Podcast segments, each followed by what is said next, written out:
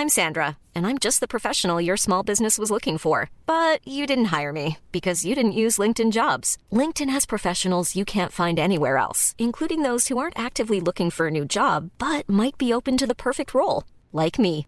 In a given month, over 70% of LinkedIn users don't visit other leading job sites. So if you're not looking on LinkedIn, you'll miss out on great candidates like Sandra. Start hiring professionals like a professional. Post your free job on linkedin.com/people today.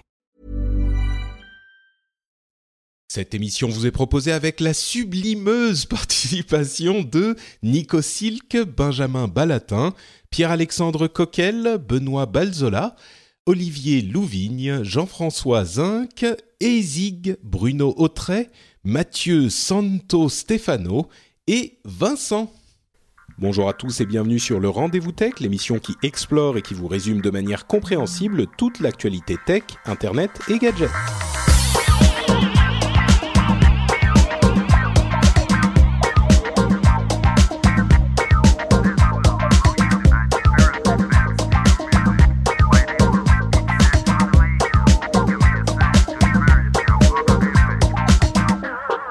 Bonjour à tous et bienvenue sur le Rendez-vous Tech. Le Rendez-vous Tech, c'est l'émission bimensuelle où on vous résume toute l'actualité tech, internet et gadgets. On suit tous les blogs, toutes les news, toutes les infos et on vous en fait un résumé facile à digérer et même quand on réussit au mieux, on vous amuse un petit peu en faisant tout ça.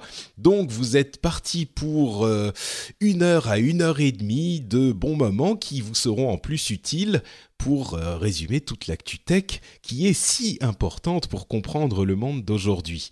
Et pour m'aider à vous faire comprendre, pour m'aider à vous aider à comprendre le monde d'aujourd'hui, j'ai avec moi Guillaume, mon, notre spécialiste de toute la statosphère du monde moderne. Comment vas-tu Guillaume? Est-ce que ce titre te convient?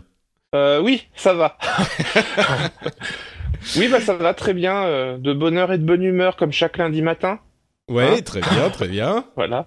Bah, quand on aime ce qu'on fait, on est toujours de bonne humeur quand on se lève de bonne heure, n'est-ce pas? Voilà, tout à fait.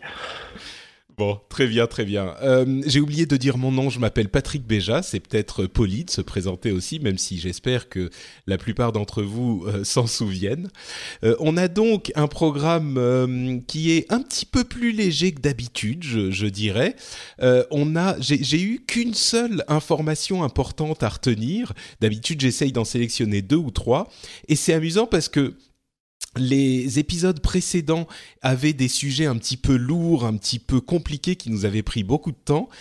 Et j'avais, ça, ça commençait à m'inquiéter un petit peu. J'ai envoyé une question aux patriotes, aux gens qui, aux patriotes, aux gens qui soutiennent l'émission financièrement, euh, pour savoir si ce, type de rythme les dérangeait ou pas. Et j'en parlerai un petit peu plus tard euh, dans le dans, l'émission. Euh, mais les gens m'ont dit, bah, il n'y a pas de de, de raison de se de se limiter ou de se de se donner des contraintes artificielles. Il faut faire ce que demande l'actualité et quand c'est justifié, il y a il y a pas de raison que ça soit pas bon. Donc j'ai été très rassuré par ce qu'ils m'ont dit. Et il se trouve que juste l'épisode suivant, en fait, l'actualité est un petit peu plus légère, donc ça, ça m'a été super utile parce que au lieu d'essayer de rajouter artificiellement pour me dire il faut tenir dans tant ou tant de- d'infos ou tant, tant tant de temps, euh, et ben je me dis non, on va suivre les infos importantes. On en a quand même, on a pas mal de news et rumeurs intéressantes, mais sur les infos importantes vraiment à retenir, donc la première partie de l'émission, je pense que selon mon analyse euh, euh, très pointue, on n'a qu'un seul événement qui a été vraiment important et c'était le lancement de Facebook Instant. Alors, qu'est-ce que c'est que Facebook Instant? Euh, Guillaume, est-ce que toi tu, as, suivi l'affaire d'un petit peu près quand même Euh, Tu veux expliquer rapidement ce que c'est que Facebook Instant ou je le fais? Ah, je peux essayer. Euh, c'est juste que pour le coup, ça a été lancé uniquement sur iPhone. Je pense que les possesseurs d'iPhone ont déjà pu avoir un, un œil là-dessus. Moi, j'ai juste regardé ce que ça rendait sur des, vidéos de, de, démonstration. En gros, Facebook met en place un système, un, un lecteur de, de, de news euh, élaboré euh, et très esthétique. On peut imaginer ce qui existait à l'époque avec Google, c'était Google Current, il me semble. Current, ouais. Voilà, où on peut faire un rapprochement sinon avec Flipboard. c'est intégré à Facebook. Ça se base sur les flux RSS des, d'une sélection de, de, grands sites de, de médias. Euh, pour l'instant, c'est euh, six médias américains, euh, non, neuf médias américains, il me semble. Ou alors c'est des médias américains plus deux médias allemands, il me semble. Alors. Ouais, en fait, une, une, petite précision quand même, c'est pas sur le flux RSS, c'est avec des partenaires spécifiques et euh, c'est des articles qui sont conçus spécifiquement pour Facebook Instant. En fait, euh, c'est Facebook qui héberge le, contenu de ses partenaires.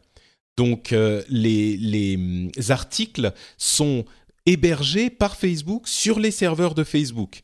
Donc euh, c'est quand même très spécifique comme, comme nouveau domaine de, de médias. Pour l'implémentation technique, il me semble qu'il est prévu qu'il se base sur les flux RSS pour pouvoir automatiser le système.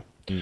Euh, mais c'est vrai que dans un premier temps, comme il s'agit surtout d'en faire une démonstration visuelle, ils sont allés chercher évidemment des, partenaires qui ont euh, vraiment poussé le truc pour que ça soit excessivement, enfin euh, extrêmement esthétique et, appréciable. Il y, a des, effets visuels qui sont assez bluffants. quand j'ai regardé une des démonstrations, en fait, on, on visualise donc toujours verticalement l'article. Il est épuré, il n'y a vraiment plus que le texte et les photos et les vidéos. Et on a plein d'effets. Si on a une, photo qui est plutôt horizontale, on sait qu'on peut tourner euh, latéralement le téléphone. On a la photo qui va euh, qui va vaciller, comme ça on peut la voir en entier. Euh, comme dans comme dans la timeline Facebook, lorsqu'on tombe sur une vidéo, la vidéo se lance automatiquement. Donc il y a un côté, vraiment instantané. Et puis il y a une sensation de temps réel qui est euh, vraiment augmentée euh, par le fait que bah, c'est extrêmement réactif. C'est un peu la raison pour laquelle ils ont lancé ce programme en fait. D'ailleurs, ça, se reflète dans le nom Facebook Instant. C'est l'idée, c'est d'avoir les articles des euh, partenaires, euh, les articles qui sont liés sur Facebook, qui s'affichent aussi vite qu'une euh, update de statut Facebook elle-même. c'est vraiment pour ça qu'ils ont voulu implémenter ce système selon eux. Et leur euh, réflexion était partie de l'idée que, enfin de la constatation plutôt, que un article sur Facebook prenait quelque chose comme 9 secondes à être chargé entre le moment où on cliquait sur le lien et le moment où l'article était entièrement chargé sur le site euh, du, du, dont le, qui, était euh, auquel le lien faisait référence. Donc ces, ces 9 secondes qui peuvent paraître euh, euh, vraiment courtes si on pense à la, la longueur de notre vie, évidemment sur Internet où tout va plus vite, c'est quand même un petit peu long et de nombreux utilisateurs de Facebook n'allaient pas jusqu'au lien lui-même et l'expérience utilisateur de Facebook en était affectée. Donc Facebook a dit, on va essayer de créer euh, une meilleure expérience utilisateur et la vitesse est essentielle pour ce, cette expérience. Euh, et tu as raison, Guillaume. En fait, ils ont créé un outil qui permet de récupérer les articles euh, des, flux RSS des journaux et ensuite de les retravailler si les journaux le souhaitent. Et, et, donc ils ont lancé avec, comme tu le disais, un certain nombre de partenaires, neuf partenaires, euh, cinq partenaires américains, euh, donc le New York Times, National Geographic, BuzzFeed, NBC News euh, et The Atlantic. Entre parenthèses, BuzzFeed, euh, qui est une publication qui a connu un succès météorique. Euh, c'est une expression anglaise, hein, meteoric rise, euh, parce qu'il y a quelques années, c'était euh, uniquement des, des, vieilles photos de chats marrantes et des, des trucs un petit peu scandaleux. Et aujourd'hui, ils sont une vraie force du, du, contenu aux États-Unis en tout cas. Bref, il y a aussi deux partenaires anglais, The Guardian et BBC News, et deux partenaires allemands, Spiegel Online et Bild. Euh, donc, tous ces gens-là ont accès à l'outil Facebook Instant, prennent leurs articles existants, peuvent les agrémenter de tous ces effets dont tu parlais, qui sont effectivement du meilleur effet. Euh, on a des, petites images animées en, GIF hein, ou en, GIF, euh, et on a des films et on a des, ces photos, comme tu le disais, qui s'orientent en fonction de, de la manière dont on tient le téléphone. Ça fait peut-être un petit peu gadget, mais la partie essentielle, enfin, il y a des cartes, il y a plein de choses, mais la partie essentielle, c'est effectivement que ça se charge instantanément. Quand on clique sur l'article, ça se charge euh, immédiatement, contrairement à euh, une sortie de l'écosystème Facebook où il faudrait euh, déjà attendre, enfin avoir la, petite barre en haut qui dit télécharger notre app, l'alerte qui dit si vous voulez une meilleure navigation, vous pouvez aller sur l'App Store pour notre app là aussi, et puis la pub qui vient s'afficher en plus, et puis le machin où il faut cliquer à côté pour faire, enfin bref, c'est souvent un petit peu pénible. Là, l'expérience est complètement, comme on dit en anglais, streamlined.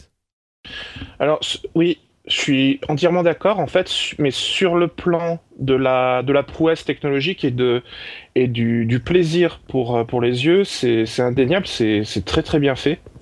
Bon après on peut rentrer un petit peu plus dans, dans, la, dans la théorie, enfin je veux dire dans le, les contreparties euh, négatives bah oui, il faut. je, n'attendais que ça, je n'attendais que ça, Guillaume. Moi, je suis du genre à voir euh, d'abord le négatif et ensuite le positif. Là, j'ai fait l'effort de me concentrer d'abord sur le positif. bon, bah vas-y, tout le, toute la, la sombritude de ton esprit. Alors, d'abord, effectivement, euh, la vitesse de téléchargement est un, est un argument très fort. Mais en fait, moi, je vois un, un problème par rapport à, par rapport à ce système, d'abord, c'est que on est en train d'enfermer euh, l'internaute, on est en train de l'enfermer dans l'écosystème Facebook. C'est-à-dire que de plus en plus, on va se retrouver avec des internautes qui ne qui pensent que le web c'est Facebook. Euh, j'extrapole très vite en fait, mais c'est cette sensation-là que, que, ça, peut, ça peut donner à terme parce qu'au bout d'un moment, on se retrouve donc avec un système où on n'a plus besoin de sortir de Facebook ou du moins on pousse les gens à ne plus avoir besoin de s'extraire de Facebook. Euh, si je fais dans l'ordre, on prend d'abord l'argument au sujet de la vitesse du téléchargement. Elle est juste à partir du moment où on continue de ne pas afficher les publicités euh, d'un serveur tiers. Parce qu'aujourd'hui, en fait, la plupart des médias n'hébergent pas leurs médias, enfin n'hébergent pas leur, leur publicité. Euh, il y a des outils tout simples hein, pour évaluer ça. Euh, par exemple, GT Metrix, j'ai fait un test, euh, je crois, sur, sur le nouvel observateur. En fait, on, se, on, se, rend compte que les, ce qui prend le plus de temps, c'est avant tout la publicité. Et donc, en le, fait, le plus de temps à charger, tu veux dire Voilà, le plus de temps à charger au lancement d'une page ou d'un article, c'est la publicité. C'est elle qui occupe 50% du temps de chargement. Euh, à partir de là, soit parce que en fait la promesse de Facebook est de conserver les publicités si le média le demande. À la base, c'est quand même épuré. Normalement, on a juste une page qui contient un article et, le contenu multimédia euh, utile euh, à l'internaute. Mais il y a la possibilité d'inclure euh, les publicités si le média le demande. Moi, j'ai la sensation que si on inclut les publicités du, du média, euh, prenons The Guardian, si on inclut les publicités qu'il y a dans, dans, les, articles du Guardian, on va se retrouver avec un système qui sera pas aussi rapide que euh, la démo faite sans publicité, automatiquement. Bien sûr, mais ça sera quand même plus rapide que si on doit sortir et aller sur le site du Guardian lui-même. Euh, rien que ce temps de chargement sera un petit peu plus long que si on fait tout ça directement chez Facebook. Bien sûr, mais en fait, le délai sur mobile s'explique par le fait euh, que souvent on souhaite lire un article depuis Facebook, on sollicite. Euh, euh, lorsqu'on souhaite lire un article depuis Facebook, voilà, on, sollicite une opération multitâche puisque en fait on, switch d'une appli mobile à une autre et c'est ce délai-là aussi qui peut prendre du temps, c'est-à-dire qu'on est sur l'appli Facebook et puis on passe sur l'appli Chrome pour pouvoir lire l'article. Hmm. Donc on Ouais, a ce donc tu switch là. penses, ouais, mais, mais donc tu penses en gros pour résumer que ça risque de pas être aussi rapide quand ça sera en situation réelle euh, sur le moyen terme en fait. Moi, oui, voilà. En gros, c'est ça. Euh, disons que pour moi, le, je suis peut-être un peu vieux jeu hein, sur la question, même si euh, je, je suis assez enthousiaste quand même. Mais sur ça, je, je me dis que rien ne vaut un, un navigateur avec des onglets, et puis euh, on passe d'un onglet à un autre. Ah oui, mais ça c'est ça c'est peut-être toi. Je pense que il y a effectivement une une, préoccupa- une préoccupation qui est légitime, dont on parlait d'ailleurs quand on avait évoqué ce projet de Facebook Instant il y a quelques euh, quelques mois, et qui est la principale raison pour laquelle euh, le sujet est si important à mon sens. c'est cette question est-ce que les internautes qui, eux, ne sont pas forcément aussi dépendants de leur navigateur avec des onglets, comme tu dis, les, les gens qui sont euh, la masse des internautes dans le monde, ou, au moins dans l'Occident, euh, est-ce qu'on n'est pas en train de dire à ces gens-là, eh ben, Facebook, effectivement, c'est Internet. Euh, Mark Zuckerberg est en train d'intégrer le contenu des médias tiers à son propre écosystème euh, et du coup il est en train de, de créer un écosystème pas fermé enfin si c'est un écosystème fermé dans lequel le- le- les gens ont le choix d'aller ou pas mais un écosystème fermé qui serait peut-être un petit peu comparable à euh, celui qu'on avait au tout début d'internet avec AOL et je sais que internet et AOL ne, sont pas du tout équivalents mais on avait AOL qui était la, vision fermée d'un réseau où on allait sur AOL et tous les contenus étaient intégrés sur ce euh, cet écosystème là donc effectivement, tu raison, c'est une des grandes questions. Est-ce que Facebook n'est pas en train de euh, recréer un écosystème fermé qui, engloberait de plus en plus d'Internet? On sait qu'ils ont... Ils hébergent des photos évidemment depuis très longtemps. Depuis quelque temps, ils hébergent aussi des vidéos. Euh, maintenant, ils hébergent des articles.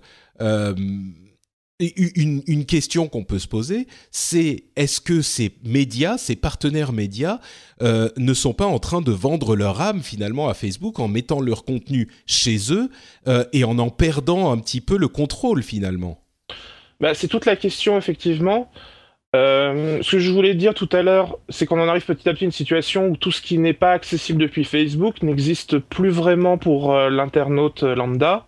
Euh, avec l'arrivée des applications web, euh, en fait, il y a des études qui ont montré que les internautes savaient de moins en moins euh, se servir d'un navigateur web. Donc effectivement, la sensation d'enfermement n'est pas, enfin, c'est pas une sensation à proprement, parler, mais concrètement, lorsqu'on regarde les métriques, les métriques par rapport au comportement des internautes, on se retrouve vraiment avec des internautes qui ne sortent plus de Facebook.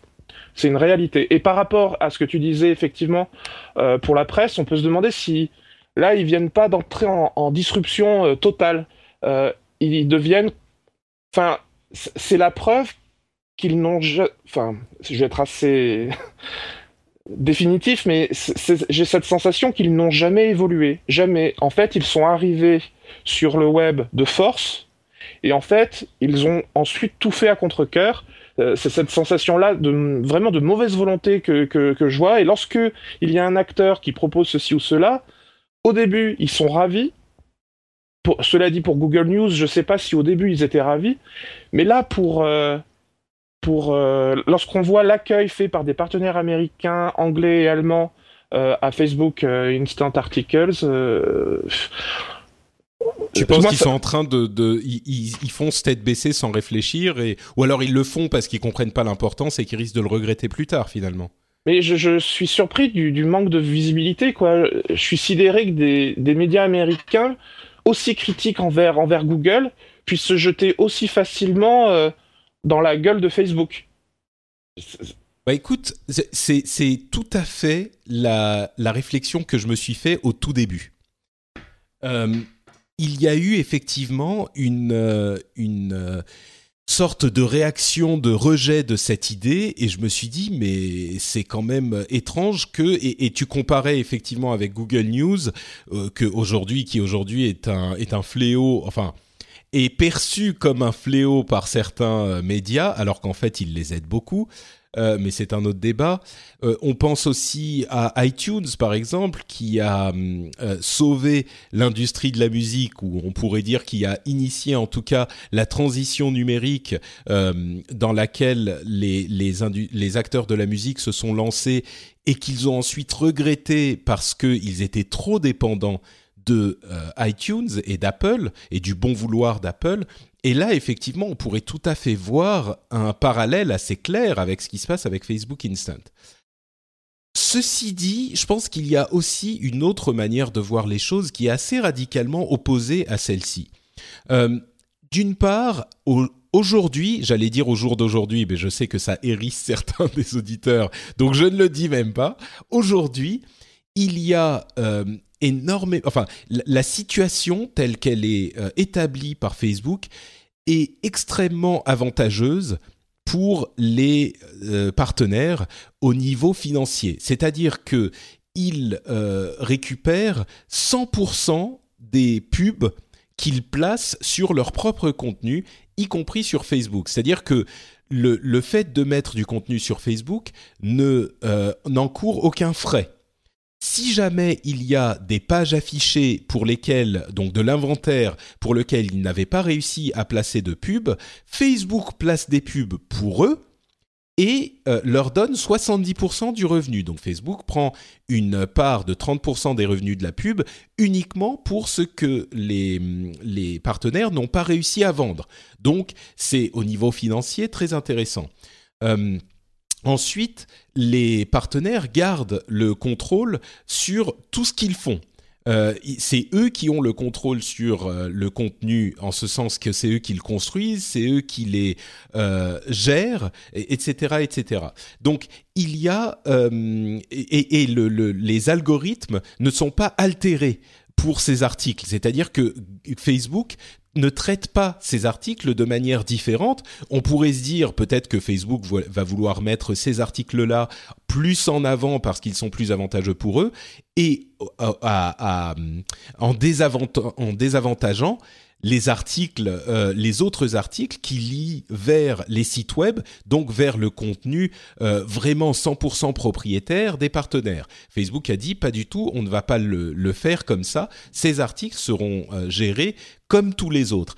Et bon, on peut se dire que ces articles-là seront plus partagés parce qu'ils sont plus facilement accessibles, mais il n'empêche que sur l'algorithme, rien ne va changer. Alors, de l'analyse de tous, euh, la situation telle qu'elle est maintenant est euh, un petit peu idéale pour toutes les parties qui sont impliquées dans cette affaire, à la fois Facebook et les partenaires et les lecteurs, les utilisateurs de Facebook. Alors, bien sûr, on n'est pas à l'abri d'un Facebook qui changerait les règles euh, à terme. Bien sûr, hein, on peut jamais être certain de ce qui va se passer, mais pour le moment, c'est assez bien conçu et assez bien euh, goupillé. Maintenant, pour pour en, venir à euh, la, grande question que tu évoquais, c'est-à-dire les, les, créateurs de contenu qui vendent leur âme euh, au diable ou leur âme à Zuckerberg, c'est quelque chose qui, à mon sens, est une vision assez à court terme, parce que le fait est que le, contenu va être présent partout de toute façon et que si jamais certains partenaires ne, prennent pas euh, avantage de euh, cet outil que leur fournit Facebook, d'autres le feront. Et il y a aujourd'hui une, intégration, peut-être, je ne sais pas si c'est le cas en France encore, mais en, général, dans le monde des médias, ils ont intégré l'idée que de toute façon, Internet est ouvert et que Internet inclut Facebook, mais inclut euh, tous les euh, tous les endroits, tous les médias où on peut voir du contenu, et donc il faut être, il faut essayer d'être présent partout. Autant d'endroits où on peut être, il faut essayer d'y être. C'est-à-dire que il faut pas se, dire avoir une sorte de vision un petit peu réductrice euh, de l'écosystème du net et se dire bon moi j'ai mon site web et je vais garder mon contenu sur mon site web et si les gens veulent le voir il faut qu'ils viennent sur mon site web et nulle part ailleurs et c'est mon site web où je vais avoir mes trucs. Non, c'est une vision qui est extrêmement euh, réductrice et extrêmement justement passéiste de la manière dont on gère son contenu sur Internet. Euh, a priori, alors que ça soit bien ou pas, euh, ce qui semble plutôt fonctionner, ce qui a été prouvé à de nombreuses reprises, c'est qu'il faut être essayer d'être présent absolument partout. Si on a un site web, il vaut mieux avoir un flux RSS qui va fournir le contenu autant qu'on peut. Si on a du contenu vidéo il vaut mieux le mettre sur YouTube, euh, sur Facebook, peut-être même sur Dailymotion, particulièrement si on est français. Euh, si on a des photos, eh ben il faut avoir un compte Instagram, il faut avoir, il faut essayer d'être présent partout et d'une manière ou d'une autre, au final, cette présence partout finit par euh, se transformer en fidélité ou en intérêt des euh, internautes et ça euh, finit par donner quelque chose. Alors ça reste un petit peu nébuleux, mais euh, moi, je suis particulièrement touché par la chose parce que le monde des podcasts est un monde où tout est disponible. Il y a, il y a enfin, n'importe qui peut prendre un podcast et le mettre sur son site web. N'importe qui peut diffuser la chose. Nous, on essaye d'être sur iTunes, sur Stitcher, sur partout. Donc c'est quelque chose qui me parle, mais, mais encore une fois, BuzzFeed est un exemple euh, très flagrant de cette, euh, cette philosophie. Euh, quand, par exemple, Facebook, Facebook, Flipboard s'est lancé, il fallait être présent là-bas aussi. Et BuzzFeed a cette philosophie et ils ont très bien réussi. Donc voilà, il y, a une autre vision aussi de cette idée que il faut pas que je me mette au lit avec Facebook parce que je vais finir par me faire à voir euh, Je voudrais contrer un petit peu quand même. Je suis d'accord globalement. Bien sûr, Effectivement, c'est une technique de web marketing euh, qu'on recommande énormément aujourd'hui, c'est qu'il faut être présent le plus possible dans un nombre d'endroits le plus le plus important possible, parce que c'est important que le trafic euh, puisse être récupéré de partout. Le, le, problème que je perçois, c'est qu'en fait, il faut quand même ne pas perdre de vue que le seul endroit où on possède mais on possède au sens presque littéral du terme, on possède son contenu, c'est sur son site web. C'est le seul endroit, mais vraiment le seul, où on possède son, on possède tout ce qu'on fait. On, possède et on contrôle, ouais. Voilà, c'est le seul endroit où on possède, euh, voilà, où on a le contrôle total sur ce qu'on fait, mis à part euh, les hébergeurs qui pourraient aussi euh, poser problème.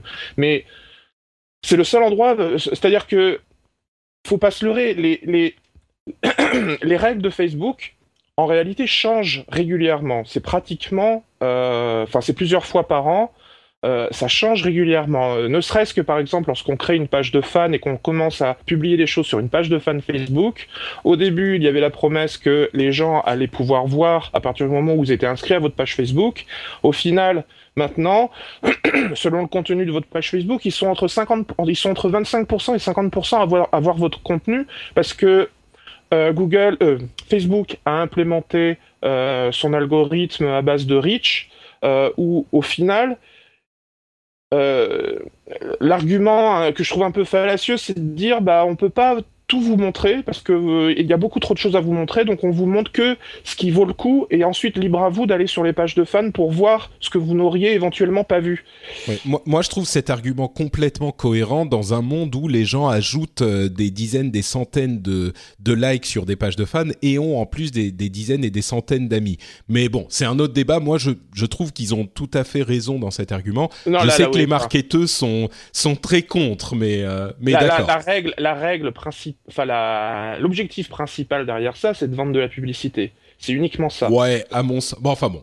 D'accord, c'est un autre débat. C'est un autre débat. J'ai beaucoup de mal à croire qu'on n'arriverait pas à nous montrer tout ce que tout ce qui est diffusé. Bah, tu pourrais, tu, hein, pourrais, mais les gens, mais les gens ne verraient pas tout parce que tu vas pas remonter, redescendre dans ton flux euh, sur tout le sur tout le truc. Alors tu aurais une un petit euh, euh, un petit compteur qui te satisferait toi en tant que euh, euh, parce que tu aurais j'ai 2000 fans et il y en a euh, 1500 1800 qui ont vu mon truc mais c'est juste que ça s'est affiché en théorie dans leur flux. Peut-être même que ça s'est pas affiché parce qu'ils avaient quand ils sont revenus sur Facebook euh, 200 euh, updates et ils n'ont regardé que les 100 dernières. Mais même s'il y en a 100 ils vont passer très très vite euh, scroller très très vite pour voir pour aller jusqu'en haut et ils vont pas voir tout ce qui a été affiché.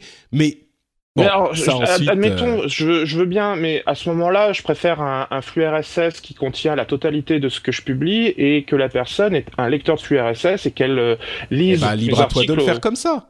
Libre à toi de le faire comme ça. Mais tu peux, si tu es chez Facebook, effectivement, euh, ça se passe pas de cette manière. Et donc la, termine, la, enfin, la finalité de, de, de, ça, je pense que Facebook est capable, enfin un taux de rétention qui est beaucoup, beaucoup, beaucoup plus important que n'importe quel gros acteur, euh, que même qu'un Google News ou qu'un gros acteur américain euh, dans le domaine. Et je pense qu'avec ce taux de rétention là, on va se retrouver avec des sites internet qui vont être désertés.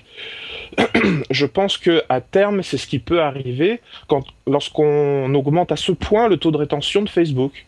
Hmm. Et je pense que ça, ça va à l'encontre justement de l'idée où il faudrait que les gens aient le réflexe d'aller sur le médium euh, qu'ils préfèrent pour pouvoir voir le, le, contenu. Je pense qu'au bout d'un moment, c'est quand même 800 millions de, de, comptes actifs Facebook, euh, avec des pays où on dépasse les 50%. Donc, au bout d'un moment, on va quand même se retrouver avec des gens qui sont uniquement dans l'écosystème Facebook. Aujourd'hui, ils en sortent déjà difficilement. Je pense qu'à terme, ils seront une grande majorité à être dans Facebook et à tout faire euh, dans, voilà, dans l'écosystème Facebook. Je crois que c'est une vision un petit peu qui est pas fausse, mais qui est un petit peu euh, apocalyptique, je dirais. Euh, c'est c'est vrai qu'il y a une tendance qui va dans ce sens-là, mais en même temps, je crois qu'il faut changer la manière dont on voit son contenu. Euh, le contenu, il faut très certainement euh, avoir un lieu central où on a le contenu, notre contenu qui est hébergé et qui est contrôlé. Euh, on n'imagine pas un site, euh, je prends au hasard un site comme Le Monde, euh, qui n'est pas son, enfin, un journal comme Le Monde qui n'est pas son site web. Évidemment, il faut que Le Monde ait son site web dont il est propriétaire, qu'il contrôle, qui est sa, son secteur d'activité principal. Mais une fois que tu as cette pièce maîtresse de ta stratégie web, je pense qu'il est illusoire de se dire moi je vais pas aller sur Facebook parce que je veux que tout le monde vienne sur mon site web à moi. Euh, si tu attends tranquillement que les gens viennent sur ton site web à toi, tu risques d'attendre très longtemps si tu es présent nulle part ailleurs. Alors il faut considérer le contenu non pas comme uniquement le site web, mais ton contenu comme euh, ce qui vient avant le site web, c'est-à-dire les articles qui sont écrits, qui sont rédigés, et euh, penser où je vais pouvoir les mettre. Alors, est-ce que je vais pouvoir les mettre sur Flipboard? Est-ce que je vais pouvoir les mettre sur mon site web? Évidemment que oui.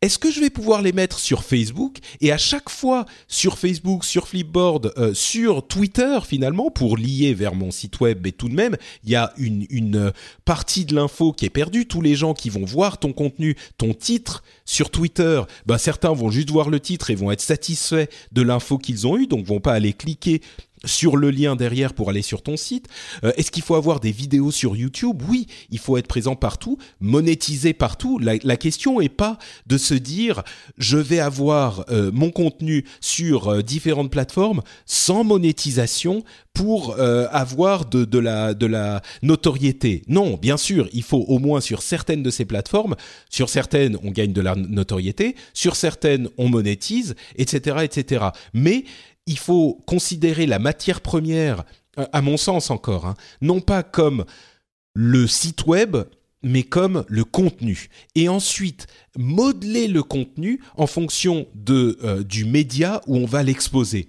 Alors, encore une fois, le média, ça peut être Facebook, ça peut être YouTube, ça peut être Twitter, ça peut être Flipboard, ça peut être notre propre site web, ça peut être notre application qui va encore présenter ça de manière différente, etc., euh, etc. Ça peut être des applications, euh, ça peut être accessoirement un détail que j'oublie et c'est presque, c'est un peu amusant. Ça peut être le journal papier aussi. et il faut essayer tout ça parce que si tu as une vision euh, réductrice, si tu te dis je veux tout avoir sur mon site web et c'est ça mon produit, euh, tu vas euh, te, couper d'opportunités et tu vas laisser le champ libre à d'autres qui vont prendre avantage de ces opportunités. Donc, oui, il existe un danger de l'omniprésence de Facebook, c'est certain. Mais je dirais deux choses. d'une part, je suis pas convaincu que ça va, ça veut dire que les gens, il y a énormément de gens qui restent sur Facebook, mais c'est pas parce que tu n'es pas sur Facebook qu'ils vont venir sur ton site. C'est des gens, c'est un petit peu comme le problème du piratage en quelque sorte. On dit souvent ah mais regardez il y a je sais pas un million de personnes qui piratent ce morceau de musique. Et tu te dis ah ouais mais si ils ne le pirataient pas ils iraient l'acheter. Là, c'est un petit peu l'idée de, se dire, il y a 800 millions de personnes qui sont sur Facebook. Si on met notre contenu sur Facebook, ça veut dire que ces 800 millions de personnes qui vont le regarder sur Facebook ne vont pas venir sur mon site web. Mais c'est pas ça la question. La question, c'est qu'il y aurait de toute façon, je sais pas, 5 ou 10 millions de personnes qui viendraient sur ton site web et en mettant tes articles sur Facebook, tu vas pouvoir en plus y donner accès à, euh, je sais pas, 50, 60 millions de personnes en plus. Tu vois, à mon sens, et, et, c'est 800 millions de personnes actives. Hein. Il y a 1,3 ou 4 milliards d'utilisateurs de Facebook. Donc, est-ce qu'il est possible d'ignorer cette, cette, euh, cette tranche de la population? À mon sens, non, ça serait, ça serait une erreur.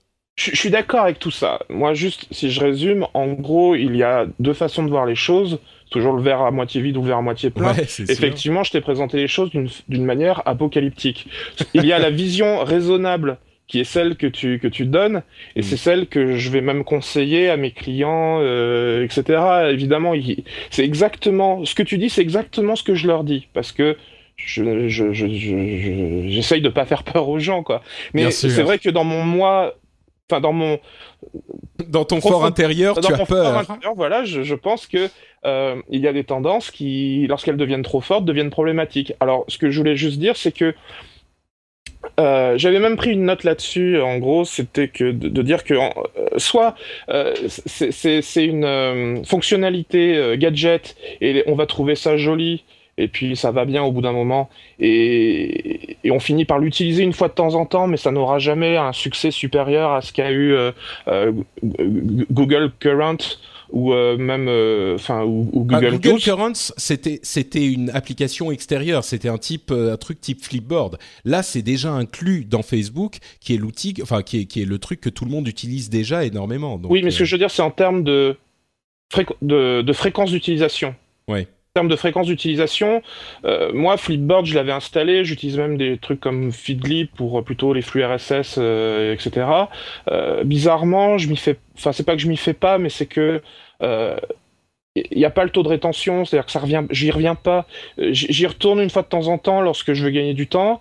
Non, bien sûr, mais là, ce sont des articles qui sont inclus dans ton, dans ton flux Facebook. T'as pas besoin d'y aller. C'est que si tu utilises déjà Facebook, c'est déjà dans ton flux. Tu l'utilises déjà, tu vois. Oui, oui j'ai bien compris. C'est pour ça que, en termes de, de taux de rétention, Hmm. Je pense que c'est une machine de guerre et que ça peut aller extrêmement loin. Et que lorsqu'il y a des Ah, donc tu veux dire que c'est cette, cette force de frappe est tellement importante que c'est pour ça qu'il faut s'en méfier un peu plus que ces autres outils, c'est ce que tu veux dire? Oui, mais je comprends également hmm. le, la vision raisonnable. Je me dis juste que il y a... Alors, je suis incapable de donner un, un nom d'étude là immédiatement, mais je les, je les ai lus il y a très peu de temps les gens ne savent de moins en moins se servir d'un navigateur web. Ils pense maintenant par appli mobile. C'est bizarre parce que euh, à l'heure où euh, on est sur des, hum, des, téléphones qui se veulent un petit peu, enfin des, hum, des OS de téléphone qui se veulent un petit peu plus euh, innovants comme Firefox OS où, on, où on, met un peu de côté le fonctionnement par, par application et on essaye de revenir à des pages web. Je sais pas, je j'arrive pas très bien à voir quelle est la tendance. Est-ce qu'on hmm. va vers le tout appli, et à ce moment-là, bah, ça risque d'être compliqué pour les sites web, ou est-ce qu'on va au contraire finalement vers euh, le tout euh, euh, le tout web avec des avec un système par navigateur? Bah à mon sens, il y a, il y a un petit peu des deux. le web n'a pas disparu et ne disparaîtra pas, et les applis sont évidemment là pour rester. Euh, et c'est pour ça, tu apportes de l'eau à mon moulin finalement. C'est pour ça, à mon sens, qu'il faut être présent partout euh, et, et, voir encore une fois son contenu comme la matière première au lieu de voir le site web comme la matière première. Mais, mais je comprends bien ta vision aussi. Mais je, suis d'accord. Il, faut, il, faut être, il faut être présent sur les deux. Je, je pense juste que à court terme, enfin à moyen terme, disons, un des deux sera énormément mangé par l'autre. Hmm. Bah on verra, on verra. Moi je crois que, moi je pense que euh, il y a, on est toujours surpris de la manière dont les choses évoluent et je vois pas. Euh, je, le pensais pendant un moment, mais je pense pas aujourd'hui que Facebook va devenir le web entre guillemets. Il y a cette sorte d'ogre Facebook qui menace euh, Internet et dont certaines personnes voient un le voit comme un vrai danger pour le web dans son ensemble. Moi, je crois pas. Je crois qu'il y a effectivement une résilience euh, du web et d'internet en général qui fait qu'il y a toujours des manières dont les choses se transforment et des évolutions et euh, Facebook est évidemment un acteur indétrônable euh, et extrêmement important mais de là à se dire que Bon, on, en a suffisamment parlé, mais moi je vois encore les utilisateurs Facebook comme des gens qui n'iraient pas forcément toujours ailleurs euh, pour faire autre chose. Et, certains utilisateurs euh, utilisent uniquement des apps et donc vont se limiter à Facebook, Instagram euh, et voilà. et, d'autres vont utiliser un petit peu plus. Et il y a tout un panel d'utilisateurs différents, mais de la même manière que on va voir que d'une certaine façon, les, les gens, la manière dont les gens consomment les médias en France, euh, bah, la plupart des gens ne regardent que la télé et généralement euh, regardent plutôt TF1, tu vois. Et c'est pas pour ça que ah les autres chaînes n'existent pas ou que les podcasts n'existent pas. Ou... Enfin bon. Bon, non, mais je suis d'accord. Euh, juste le petit angle par lequel on n'a pas regardé les choses, c'était que si on regarde très très froidement les choses, en fait, c'est euh, une migration de données personnelles d'un d'un site vers un autre. Je, je, vois aussi les choses de cette manière-là, c'est-à-dire que euh, des gens qui pouvaient avoir euh, l'habitude de soit passer par Google News, soit passer par un moteur de recherche, etc. Là, on est en train, enfin, je pense qu'ils vont en grande partie migrer vers Facebook et on va se retrouver avec des données personnelles qui pouvaient appartenir à Google qui vont maintenant appartenir à Facebook. Alors ça, c'est effectivement un autre souci qui est de taille également, mais qui se limite pas à Facebook Instant pour les données personnelles qu'héberge Facebook. Tout à fait. Enfin bon, et eh ben et finalement on a fait une grosse partie sur euh, Facebook Instant. Euh, je pense que c'était euh, très important là aussi de détailler les, deux visions de la chose et j'espère que ça vous aura aidé à, à, appréhender cette nouveauté de Facebook Instant et d'une manière un petit peu plus générale la manière dont il faut voir le contenu sur le web et que vous vous serez prêt maintenant à vous faire votre propre idée plus proche de Facebook Apocalypse ou euh, du, euh, tissu du web avec le contenu comme matière première euh, ah, dans, les deux cas. Oui, vas-y. je, me demandais si on pouvait déjà tester l'application, enfin, ces fonctionnalités-là sur iPhone. Euh, Bah euh. écoute, moi j'utilise très peu Facebook. Euh, je suis, je fais partie des gens, tu vois, qui ne qui ne se limitent pas à TF1 et à, au mainstream, tu vois. Donc j'utilise très peu Facebook. Je t'avoue que j'ai pas vu d'article de ce type-là. Euh, donc je saurais pas te dire, mais j'imagine que oui, il y a pas de raison. C'est disponible en Europe, aux États-Unis, avec des partenaires de ces pays. Donc oui, j'imagine que c'est disponible. Et si c'est pas encore le cas, euh, si c'est pas encore le cas, ça va arriver très vite. Donc les gens pourront déjà se faire une, impression par eux-mêmes, voilà, d'accord. Oui. Ouais, parce qu'il y a aussi cet aspect-là, c'est qu'ils sont sur euh, l'écosystème euh, iPhone également et pas encore sur Android. je ne sais pas si c'est un bah, blocage que, hein. que, peut, que, peut faire Google par rapport à ça ou si c'est simplement, euh, ah, mais simplement une chronologie. Non, c'est parce qu'ils lancent une nouvelle technologie et donc euh, ils le font petit à petit. Euh, c'est peut-être même au début, c'est peut-être euh, limité géographiquement aux États-Unis et puis peut-être qu'ils étendent ensuite par OS et par secteur géographique. Donc, mais ça arrive. Ce qui est sûr, c'est que ça arrive. Bon, et eh bien voilà donc pour notre partie des infos à retenir ou de l'info à retenir. On va donc euh, faire une petite pause avant de passer à nos news et rumeurs. Et dans cette petite pause, je vais évidemment me faire plaisir à moi-même en remerciant très chaleureusement 10 euh, des patriotes, des gens qui contribuent financièrement, qui mettent de leur argent durement gagné dans le fonctionnement de cette émission. Et je remercie donc du fond de mon cœur Laurent Chevillon, Brecky Thomasson, Josué Rodride, JPM, Guillaume Vendée, Steve Masson, Alex, Eric Faramus, Alexandre Dipino, et Sébastien Bossoutreau. Merci à vous tous. Certains de ces noms-là ne sont pas inconnus. Euh, vraiment un immense merci euh, de, de, contribuer, de mettre euh, des sous dans la production du rendez-vous tech. et un merci très particulier cette fois-ci parce que comme je le disais, après les épisodes précédents, je me sentais un petit peu... J'étais pas sûr de la manière dont l'émission était construite et donc je suis allé poser la question aux gens qui, qui apprécient vraiment l'émission, qui apprécient l'émission le plus et qui peuvent se permettre euh, d'investir très concrètement dans l'émission.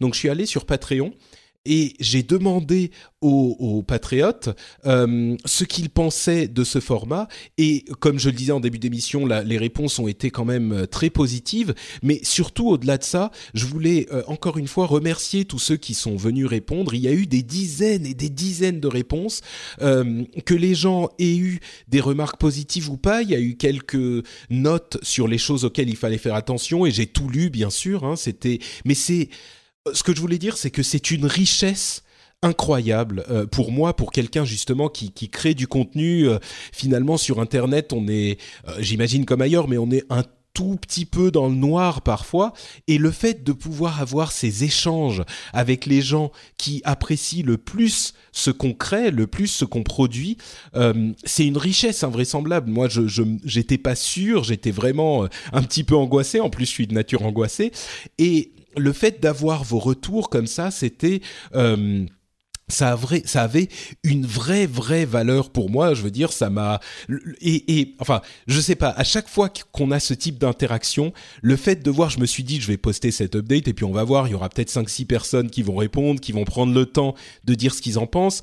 Mais dès le premier jour, il y avait, euh, je sais pas, peut-être 50 personnes qui étaient venues répondre et ça m'a ça m'a vraiment fait chaud au cœur. Donc euh, voilà, il y a y a une relation, encore une fois, je le dis souvent, mais une relation très particulière euh, qui, s'établit entre un podcasteur et son audience, et encore plus euh, un podcasteur et ses, soutiens, ses patriotes, mais en général avec son audience.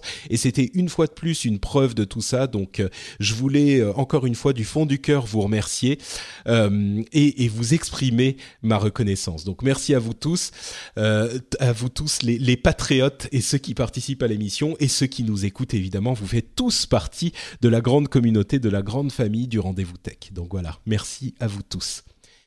Et on enchaîne avec les news et rumeurs, avec euh, une petite série de d'infos. et la première qui m'a un petit peu fait sauter de ma chaise, euh, c'est l'information selon laquelle il y a plusieurs opérateurs mobiles européens qui auraient comme projet de bloquer les publicités de en fait toutes les publicités sur leur réseau euh, d'ici la fin de l'année. En fait, ça serait une sorte de méga adblock généralisé euh, pour les opérateurs mobiles euh, qui bloquerait toutes les publicités affichées sur leur réseau. On pense un petit peu à ce qu'avait fait Free pendant quelques semaines. Évidemment, c'est Google hein, qui est ciblé par cette par cette opération, qui serait ciblé si ça se concrétise. Mais on pense à ce qu'avait fait Free qui supprimait les publicités euh, notamment de Google, sur leur réseau ADSL. Pendant quelques mois, ça avait fait un tollé. Et au-delà de la question de l'adblock, euh, je sais que certains des auditeurs et une bonne partie des, auditeurs sont des utilisateurs d'adblock, certains euh, simplement parce que les publicités les ennuient, d'autres presque par philosophie. Euh, et moi, je suis euh, par philosophie en fait assez opposé à l'adblock. Mon idée, pour résumer, étant que si on a un site qui nous plaît, enfin qu'on voudrait aller voir, mais qui nous gêne parce qu'il y a trop de pubs, eh ben on peut simplement avoir ne, ne, pas y aller. y aller quand même, c'est à mon sens un petit peu malhonnête. Euh, parce que on refuse le contrat tacite qu'il y a entre nous, qui est moi je veux je vois ton contenu gratuitement entre guillemets, mais en contrepartie je regarde aussi tes pubs. Et s'il y a trop de pubs, si ça abuse, eh ben je vais plus voir ton contenu et voilà, je vais le trouver ailleurs le contenu. C'est la la loi de l'offre et de la demande. Mais au-delà de ce débat-là, qui est le débat d'adblock en général, sur lequel on discute depuis longtemps et dont on n'a jamais de réponse satisfaisante euh, pour toutes les parties. Euh, il y a presque une attaque à la neutralité du net, c'est-à-dire que ces opérateurs regarderait ce qu'il y a dans les pubs, euh, pardon, ce qu'il y a dans les pages, dans le contenu qu'ils vous transmettent, et en éliminerait une partie. Alors on ne sait même pas ce qu'ils feraient à, la place de ces pubs Est-ce qu'ils injecteraient des pubs à eux? Est-ce qu'ils n'injecteraient rien du tout? À mon sens, vu, la philosophie des, des, opérateurs mobiles, ça serait euh, sans doute pour intégrer des, des pubs à eux. Ça me surprendrait pas, on dirait, mais Enfin, moi, ça me, à, la fois la question de la pub et la question de euh, la neutralité du net, ça me fait sauter de ma chaise, quoi. Ça me paraît choquant. Est-ce que je me, je m'emballe ou, c'est vraiment tu, tu me vois venir sur ce sujet-là, quand même. en fait, euh, moi, toujours, je dramatise. Hein comme pour le sujet précédent. Ouais, c'est ça, c'est l'apocalypse partout. Voilà, non mais euh, si on a une vision raisonnable, euh, même en essayant une vision raisonnable, je trouve que c'est parfaitement. Euh, enfin, c'est extrêmement choquant. Voilà, je j'ai pas d'autres mots qui me viennent. En fait, la, ma façon de voir les choses, c'est toujours de me dire quelle est l'étape d'après. Et l'étape d'après, elle me, elle me plaît pas parce que là, ce coup-ci, on nous prévient que les pages web pourraient se retrouver filtrer, enfin, vous pourrez se retrouver sans, sans publicité. Euh, l'étape d'après, qu'est-ce que ce serait? Parce que le problème, c'est avant tout, ce que disent les FAI, le problème avant tout, c'est euh, de la, rémunération, enfin la façon dont sont payés le contenu des, le contenu des. J'ai perdu le fil de ce que je voulais dire, mais en, gros. Bah, le, le, truc, c'est que les, les opérateurs là, effectivement, ils sont alors ils font transiter du contenu, mais ils sont payés par les abonnés qui les payent. Euh, donc la, la, manière dont il y a cette idée que les opérateurs de téléphonie mobile ou ADSL sont neutres. Évidemment, c'est de là que vient l'idée de la neutralité du net. C'est un petit peu comme un bah, la Poste que vous lui donnez un colis et il vous amène votre colis, enfin il amène le colis à la personne à laquelle vous l'envoyez sans regarder dedans. Et euh, la comparaison euh, qui me vient moi tout de suite, c'est si euh, j'achète un magazine et je l'envoie à Guillaume. donc j'ai acheté mon magazine, hein, je l'envoie à Guillaume et entre temps la Poste ouvre le colis, regarde dans le magazine, va découper les pubs du magazine ou découper certains articles et le file à Guillaume ensuite altéré. C'est vraiment genre mais mais de quel droit est-ce que vous vous permettez d'aller altérer le contenu que vous êtes censé transmettre? Et je pense que même les fervents utilisateurs d'Adblock euh, se, se retrouveront dans cette idée que c'est pas du tout le rôle des opérateurs d'aller euh, jouer avec le contenu. Donc, euh, ce que je veux dire, c'est que si on suit la logique de, de, ça, ça va au-delà du fait qu'il y ait des publicités ou qu'il n'y en ait pas dans les pages web. C'est surtout quels sont les acteurs qui consomment énormément de Hey, I'm Ryan Reynolds. Recently, I asked Mint Mobile's legal team if big wireless companies are allowed to raise prices due to inflation. They said yes. And then when I asked if raising prices technically violates those onerous two year contracts, they said, What the f are you talking about, you insane Hollywood ass? So to recap, we're cutting the price of Mint Unlimited from $30 a month to just $15 a month. Give it a try at mintmobile.com slash switch. $45 up front for three months plus taxes and fees. Promoting for new customers for limited time. Unlimited more than 40 gigabytes per month. Slows. Full terms at mintmobile.com. I'm Sandra, and I'm just the professional your small business was looking for. But you didn't hire me because you didn't use LinkedIn jobs. LinkedIn has professionals you can't find anywhere else, including those who aren't actively looking for a new job, but might be open to the perfect role, like me. In a given month, over 70% of LinkedIn users don't visit other leading job sites. So if you're not looking on LinkedIn, you'll miss out on great candidates like Sandra. Start hiring professionals like a professional. Post your free job on linkedin.com/people today. passante. Et ce que je me dis c'est que l'étape d'après ça pourrait être de euh, filtrer Netflix Euh, un peu comme Free le faisait, c'était c'était YouTube, mais ça pourrait être Netflix, ça pourrait être les éditeurs de jeux vidéo en ligne qui consomment énormément également de de, de, bandes passantes. Hmm. Donc euh, bah, c'est tout le problème de la neutralité du net, quoi. Et c'est pour ça que c'est un principe important. T'as as parfaitement résumé la Mais ce que je veux dire, c'est que tant que c'est des publicités, le l'internaute, il voit quand même d'une manière ou d'une autre, il voit quelque chose de pas positif, mais il voit pas de négatif. Tant eh ben moi, je suis pas sûr. Tu sais, bah, je suis vraiment pas sûr. Ça serait intéressant que vous veniez sur les, dans les, le site euh, de, de l'émission sur frenchspin.fr pour nous dire si vous êtes partisan des adblocks et, oui ou non, est-ce que vous pensez de cette, euh, de cette potentielle opération des opérateurs mobiles? Est-ce que vous, vous seriez pour ou pas? Euh, Moi, je pense que même si c'est de la publicité, le principe, avec cette explication, tu vois, de du magazine que je t'envoie à toi, Guillaume, et de la, la poste qui l'ouvre pour y découper des morceaux, je pense que quel que soit ce qu'ils vont y faire, c'est choquant, mais... Oui, je pense juste que si c'est Netflix, les gens seront encore plus choqués. Si c'est un système de, euh, un éditeur de jeux en ligne, ils seront encore plus choqués. Et ce mm. que je voulais dire, la, la, la finalité également, c'est euh, le fait de bloquer la publicité. C'est les grands groupes qui pourront se frotter les mains, euh, parce que les groupes n'ayant pas ou plus besoin de publicité pour se faire connaître, comme Amazon. Euh, finalement, c'est les petits, c'est plutôt les commerces de proximité ou les commerces nationaux à, l'échelle plus locale qui se retrouveront euh, coincés parce qu'ils ne pourront plus euh, diffuser de la publicité. Mm. Je veux dire par là que si non, ils devront passer par les autres agences de pub approuvées par machin parce qu'il est garanti que ça va pas rester. Voilà, mais je... ouais, bon. Ouais, non, mais oui, oui, c'est, c'est, là aussi, on pourrait repartir en fait sur la neutralité du net en général, et c'est un immense débat, mais appliqué à la pub, c'est quand même un, ça prend une tournure intéressante, quoi, c'est vrai.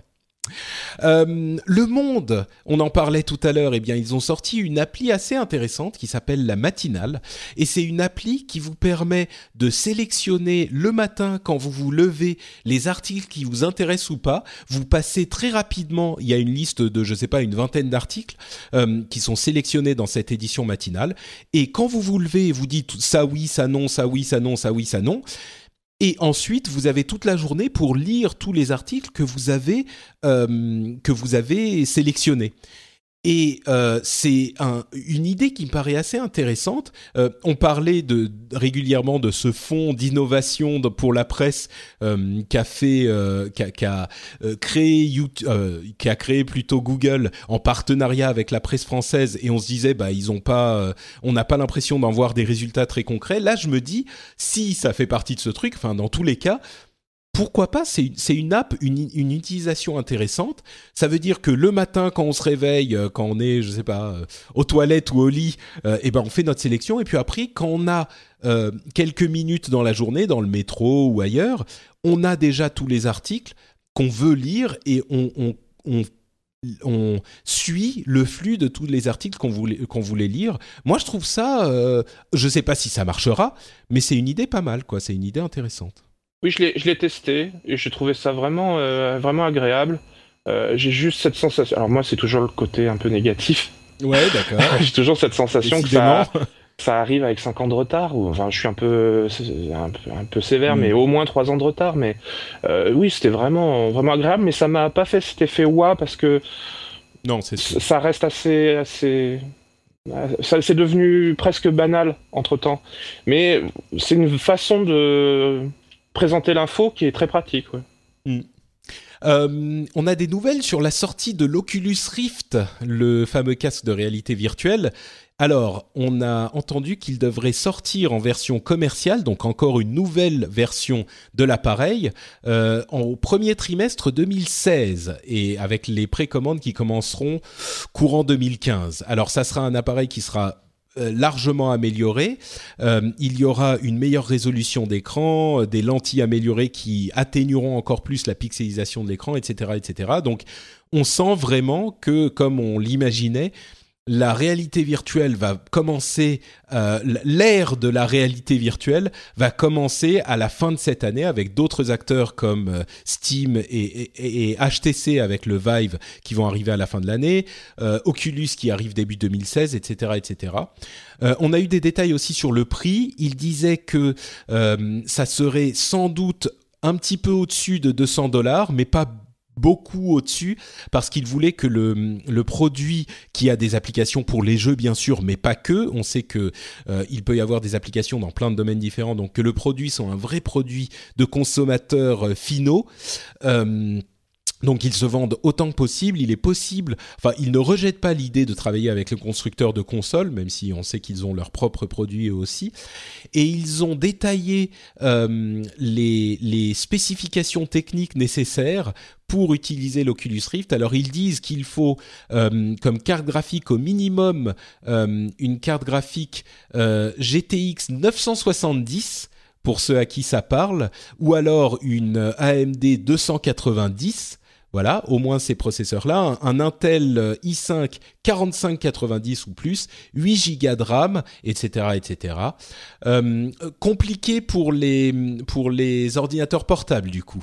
Mais moi qui hésitais à m'acheter une carte graphique de ce type-là, je crois que finalement c'est ce que je vais faire parce que bon, je pense que je vais quand même, même si j'avais des problèmes euh, avec l'Oculus, j'attendrai peut-être que quelqu'un l'ait mais je me dis que je serais peut-être intéressé si ces dernières versions réussissent à, hum, corriger mes problèmes de vision, de perception de profondeur. Évidemment que je voudrais essayer la chose, quoi. En, Toi, gros, t'es les... intéressé? Euh, moi, je, il va falloir que je teste d'abord parce que je, je, je le, je le ressens assez mal. Ça me file un mal de tête colossal. Aïe. Mais euh, j'ai déjà testé un coup et j'adore, hein, j'adore le, le principe, mais ça me, j'ai le, le mal de, tu sais, comme le, comme en voiture, le mal de, Le mal de mer, oui, bien sûr. de- oui, ça me fait Ah bah, ça immédiatement au bout de 15 secondes. J'ai, ça qui commence et, et ça, et ça, et ça désemplit pas. Euh, Bah, en fait, les, les nouveaux modèles sont censés avoir justement une latence bien moins élevée et une meilleure résolution pour, entre autres, corriger ce problème. Donc euh, c'est un problème connu. Ils disent qu'il devrait être bien moins présent avec les nouveaux modèles. Donc peut-être que ça te conviendrait Ouais, mieux. bah, tant mieux en tout cas. Et sinon, ce que je voulais dire, c'était que j'avais un petit peu cette sensation d'arlésienne avec l'Oculus Rift, Rift, parce qu'on nous parle, on nous en parle vraiment. J'ai la sensation qu'on Ouais, nous en parle vraiment deux, depuis trois longtemps. ans. ouais. Et j'avais l'impression qu'il y avait un côté Google Glass, qu'on savait pas si ça allait vraiment sortir dans le commerce. Là, ça, je trouve, ça devient concret, et je trouve ça euh, vraiment euh, une bonne nouvelle. Ouais, ouais, ça, ça commence, à- on commence à s'exciter. En plus, si on aime les jeux vidéo, c'est l'une des, des, des zones où euh, on a le plus de promesses pour cette technologie. Donc, euh, Eh oui. personnellement, moi, je suis.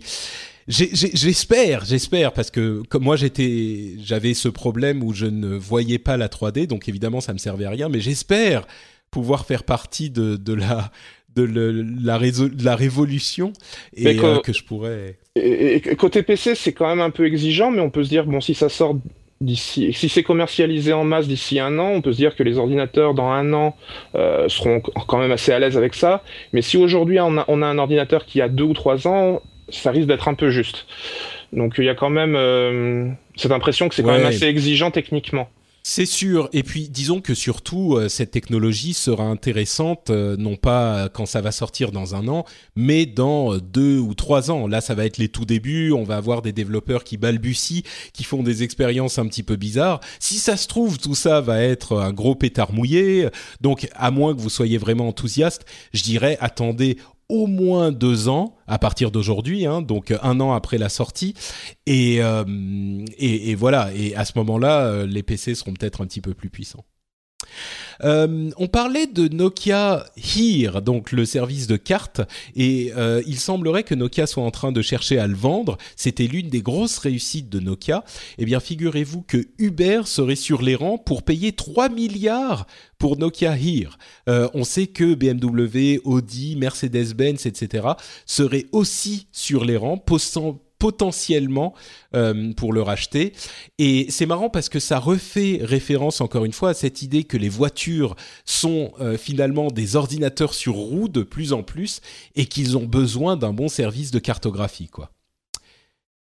C'est aussi intéressant pour Nokia qui se départit encore d'autres euh, domaines d'activité, peut-être pour se concentrer sur le, le, le professionnel et le networking et ces choses-là. Oui, puis en plus, Here, il me semble, est très très est déjà très fortement embarqué dans les voitures. Donc du coup, Donc ça euh, serait logique. ouais. Oui, voilà, il y a... Bah, il y a toujours cette sensation de frappe chirurgicale où on se met à, à acheter pile le truc qui va... qui va... Enfin, je veux dire, les, les, les grosses boîtes donnent pas toujours cette sensation d'acheter, d'avoir une vision euh, euh, très précise de ce qu'elles veulent faire des, des sociétés qu'elles achètent. Là, on imagine parfaitement ce que Uber pourrait faire de Here. C'est sûr, ouais, effectivement. Un peu comme euh, Microsoft a acheté Skype. euh, Enfin, tu Ouais. vois. Ouais, ouais. Là, c'est pas juste une acquisition à la, euh, euh, je sais pas, euh, PayPal qui achète Skype justement. Oui. Enfin. Euh, Google, la voiture, justement, j'ai des transitions incroyablement bien conçues. La voiture euh, autonome de Google, qui a un, petit rapport sur les résultats de leurs euh, tests, après 1,7 million de miles, euh, je ne sais pas combien ça fait en kilomètres. 1,7 million de miles, ça doit faire un million de kilomètres, un peu moins. Un mile, c'est 500 kilomètres, non? C'est pardon, je veux dire, c'est un demi kilomètre. Euh, moi, il me semblait que c'était. Alors, non, il me semblait qu'un mile, c'était 1,6 km. Ah, Damned je suis, mais tu as tout à fait raison. Donc on est à, plus de 2 millions de kilomètres, c'est encore mieux. Euh, donc on est à 2 millions 5 de kilomètres. T'as raison, t'as raison, j'ai vérifié. Ouais, voilà.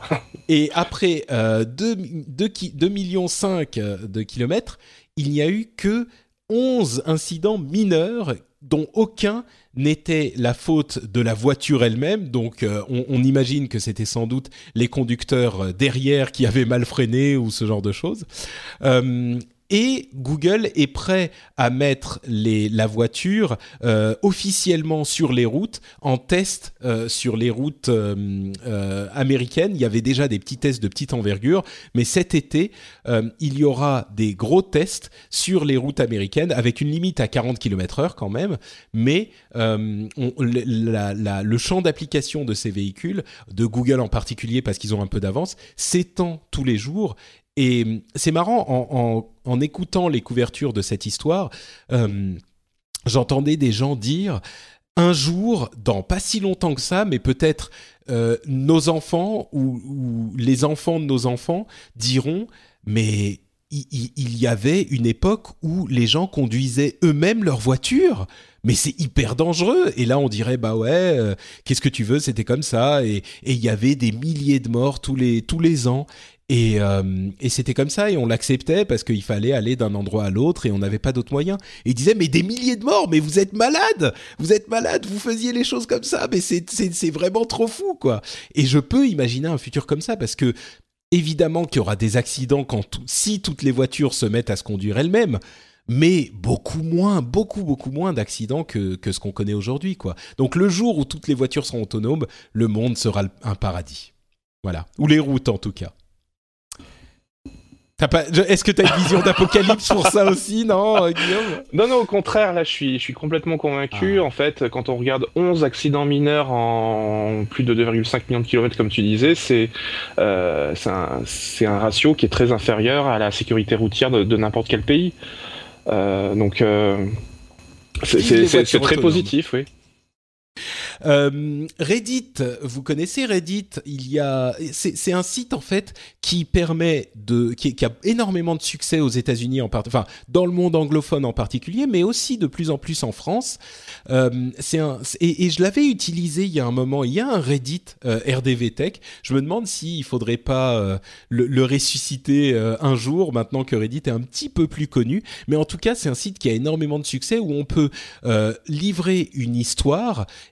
et enfin un lien plutôt et les gens peuvent voter euh, haut ou bas pour la faire remonter ou la faire redescendre. C'est un petit peu le l'héritier spirituel de Dig euh, de l'époque pour ceux qui se souviennent de tout ça. Et donc il prend de plus en plus d'importance et il est en train de grandir euh, et il grandit en, en, essayant de polisser son contenu un petit peu plus. Il y a une nouvelle politique anti-harassement. On sait que Reddit était l'un des endroits où les, les gens se faisaient harasser euh, et où les informations les plus controversées ressortaient. Et ils ont une politique très très euh, permissive pour protéger la liberté d'expression. Ils essayent de limiter aussi peu que possible. Mais là, il y avait un moment où ça devient euh, vraiment difficile. On se souvient du scandale des photos de nus qui avaient été hackées chez les, sur les iPhones de plusieurs célébrités. C'était arrivé sur Reddit. Il y avait euh, une partie du gros problème de Gamergate, dont certains se souviendront peut-être, qui avait évolué sur Reddit, etc., etc. Et donc Reddit est en train de limiter ce genre de choses, ou en tout cas essayer de euh, changer ses politiques de, de par rapport à leur contenu moi, je pense que c'est une bonne chose. C'est toujours difficile d'équilibrer la liberté d'expression, un concept qui nous est euh, un petit peu comment dire étranger euh, en France, mais euh, c'est quelque chose qu'il faut quand même parfois essayer de contrôler. Et Reddit grandit, donc c'est une bonne chose. Ça, ça, fait partie de ces services qui sont toujours dans dans dans mon euh, euh champ de vision et les gens qui me suivent sur euh, Twitter le savent bien, euh, mais dont je parle pas toujours ici. C'est comme Slack qui est un outil de productivité, en fait un, un service de chat de productivité pour les entreprises et pour les petits groupes euh, qui a le vent en poupe vraiment en ce moment. C'est des trucs dont je parle pas trop ici parce que c'est ça ne n'atteint pas le, la limite où je me dis faut vraiment en parler dans le rendez-vous tech, mais il fait partie de ces sites et Reddit est en train de, de, de faire de, de, passer cette limite. Euh, vous connaissez certainement les Ask Me Anything, euh, ces sessions où des, des, des, gens connus, il y a même Barack Obama, enfin plein de gens vont sur Reddit, disent posez-moi n'importe quelle question et en réponse ils peuvent répondre euh, à toutes ces questions. C'est devenu très populaire et d'ailleurs Reddit va créer euh, du contenu vidéo original euh, basé sur son contenu sur Reddit. Alors on ne sait pas exactement de quoi il s'agira, mais on imagine que le, les Ask Me Anything avec les gens connus justement pourraient faire partie euh, de ces contenus vidéo. Donc voilà, t'es un utilisateur de Reddit, toi? Alors j'ai déjà essayé, j'aime bien, mais j'ai un peu de mal. Je trouve ça extrêmement euh, anglophone. J'ai pas de problème avec l'anglais, mais Mm. j'ai beaucoup de mal à, à y rester. quoi. Je- J'y reviens parce que je sens bien qu'il y a quelque chose d'agréable à, à y rester, mais je n'arrive pas à y, à y poser mes marques. Et par rapport, vrai, à, ouais. par rapport à Et- ce que tu disais, pendant, j'avais envie de te dire pendant ce temps, on a euh, Nicolas Sarkozy qui répond euh, sur Twitter. euh, parce À que tu parlais fils, de non non qui parle Ah. non non il y a eu une opération où euh, on posait des questions euh, enfin Nicolas Sarkozy était sur Twitter et il répondait à des questions euh, c'était cette semaine Ah, j'ai même pas vu. J'ai même pas vu, tiens.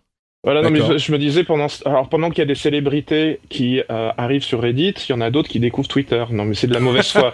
C'est de la pure mauvaise foi. Et après pour aller plus loin dans la mauvaise, mauvaise foi j'allais te dire pour Reddit tu te rends compte le taux de rétention si Reddit se mettait à devenir encore plus encore plus euh, euh, connu, les gens vont commencer à aller sur Reddit, ils sortiront plus de Reddit, ils resteront que sur Reddit. Et Reddit sera l'internet pour certaines personnes, mais je crois que c'est déjà le cas. Je crois que c'est déjà le cas. Euh, oui, évidemment, euh, Reddit n'étant pas assez connu en France, je pense pas qu'il pourrait être utilisé pour un pour un AMA comme comme ça s'appelle. Euh, mais figure-toi qu'il y a un subreddit, donc c'est les sous euh, euh, euh, groupes. En fait, Reddit c'est un petit peu comme les newsgroups hein, pour ceux qui euh, connaissent de la très vieille époque de l'internet, c'est comme pour les newsgroups où on essaye de réunir tous ceux qui s'intéressent à un certain sujet dans un groupe spécifique. Eh bien, figure-toi qu'il y a un subreddit France. Euh, euh, reddit.com slash r slash France est un subreddit consacré à la oui, France. je, Donc, je, je, je- je l'avais vu, ouais. ça existe. Euh, Microsoft a annoncé qu'il y aurait plusieurs éditions de Windows 10. Euh, ça a fait hurler certains qui disaient mais on pensait qu'il y avait qu'une seule édition de Windows 10 et maintenant vous en vous annoncez qu'il y en a euh, qu'il y en a sept différentes. Bon en fait c'est très très simple quoi. Il y a la version Home pour la, la plupart des utilisateurs classiques, la version mobile pour les mobiles, une version Pro pour les entreprises, et puis après c'est des trucs genre version euh, entreprise pour euh, la distribution euh, euh, à grande échelle, éducation, etc., etc., euh, Internet of Things. En gros, il y aura plusieurs versions de Windows, mais pour 90% des gens, 99% des gens, c'est très simple. Vous prenez la version Home, il y a tout ce qu'il faut pour vous, et voilà. Ou alors la version mobile si vous êtes sur mobile. Donc, pas de panique. Windows 10, c'est quand même beaucoup moins compliqué qu'une certaine époque où on savait pas quelle version choisir. N'écoutez pas ceux qui vous disent que c'est encore super euh, compliqué et ridicule. Windows 10, les éditions restent très simples. Euh, autre news sur Windows 10, j'ai beaucoup aimé ce titre de Ars Technica euh, sur. euh, alors, je vais vous le lire euh, en anglais dans le texte. hein. Humanity weeps as Candy Crush Saga comes pre-install- pre-installed on Windows 10. Ce qui veut dire l'humanité se lamente et pleure euh, quand elle apprend que euh, Candy Crush Saga sera préinstallé sur Windows 10. J'avoue que c'est un petit peu le, le, le- la terreur du, du vrai gamer, ce type de jeu comme Candy Crush Saga. Et on se dit qu'il y aurait peut-être d'autres jeux un petit peu plus sympas à installer sur Windows 10. Mais bon, c'est aussi un succès énorme. Donc euh, voilà, la nouvelle est là. Ouais, enfin jusque-là on avait des, des jeux de dames, des free et je sais pas trop quoi qui étaient. Mais c'est bien mieux que Candy Crush Saga, monsieur. Candy Crush Saga, c'est la, la, la lèpre du jeu vidéo. Bon, non, il y a beaucoup de gens qui aiment bien et je n'ai rien contre King et Candy Crush Saga. Enfin, pas grand-chose. Euh, autre info, euh, toujours pour Windows 10 en version mobile, euh, Microsoft serait en train de reprendre le contrôle sur les mises à jour de Windows 10 mobile, c'est-à-dire que les opérateurs mobiles n'auraient plus leur mot à dire pour les mises à jour des, des, des devices sous Windows 10 mobile. C'était déjà un petit peu le cas, la situation, la fragmentation est bien moindre que sur Android, mais là, il semblerait que Microsoft reprenne 100% la main et ça c'est une super nouvelle parce que ça voudra dire que euh, à peu près tous les appareils qui sont éligibles à une mise à jour quand ils auront Windows 10, c'est-à-dire si vous avez déjà Windows 10, il y a une mise à jour après, si votre appareil est éligible et que la chose a été bien testée, eh bien c'est Microsoft qui décidera, c'est bon, vous l'aurez, et donc vous l'aurez euh, dès que c'est vraiment disponible et testé. C'est une super nouvelle pour les, utilisateurs de Windows Mobile. Euh, le droit à l'oubli. On a, après un an, les premières statistiques, justement, hein, euh, Guillaume, sur le droit à l'oubli.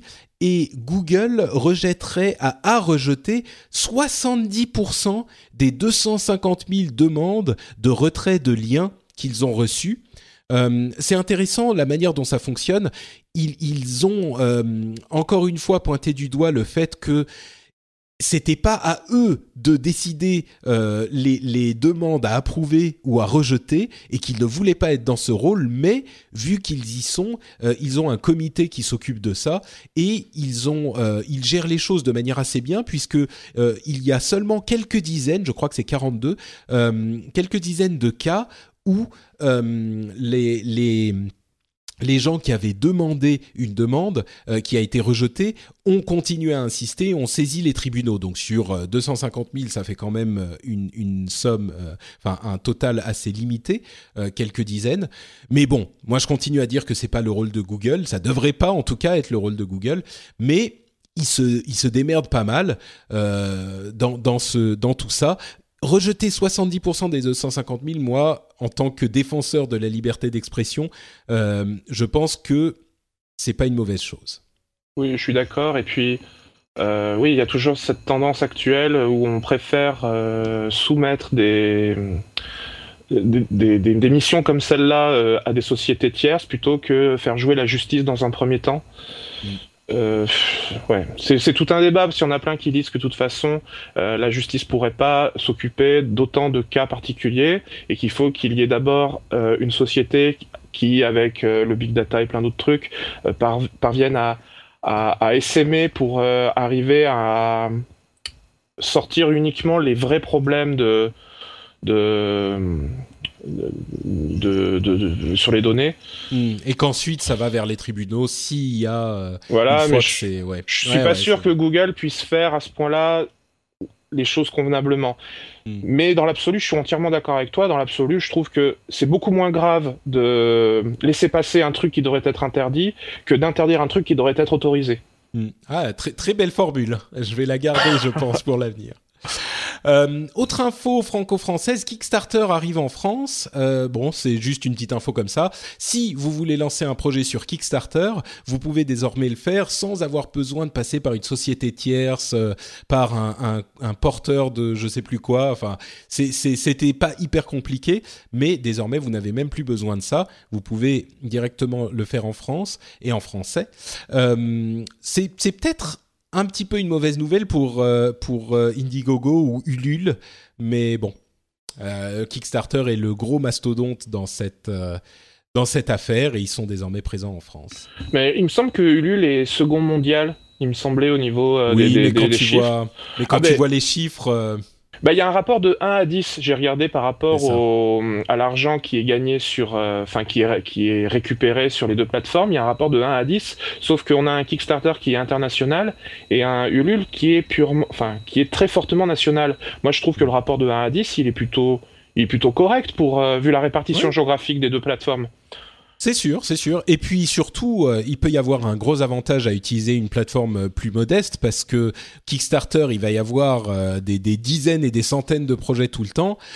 Ulule, peut-être qu'il est plus facile de remonter au sommet quand on a une structure un petit peu plus petite.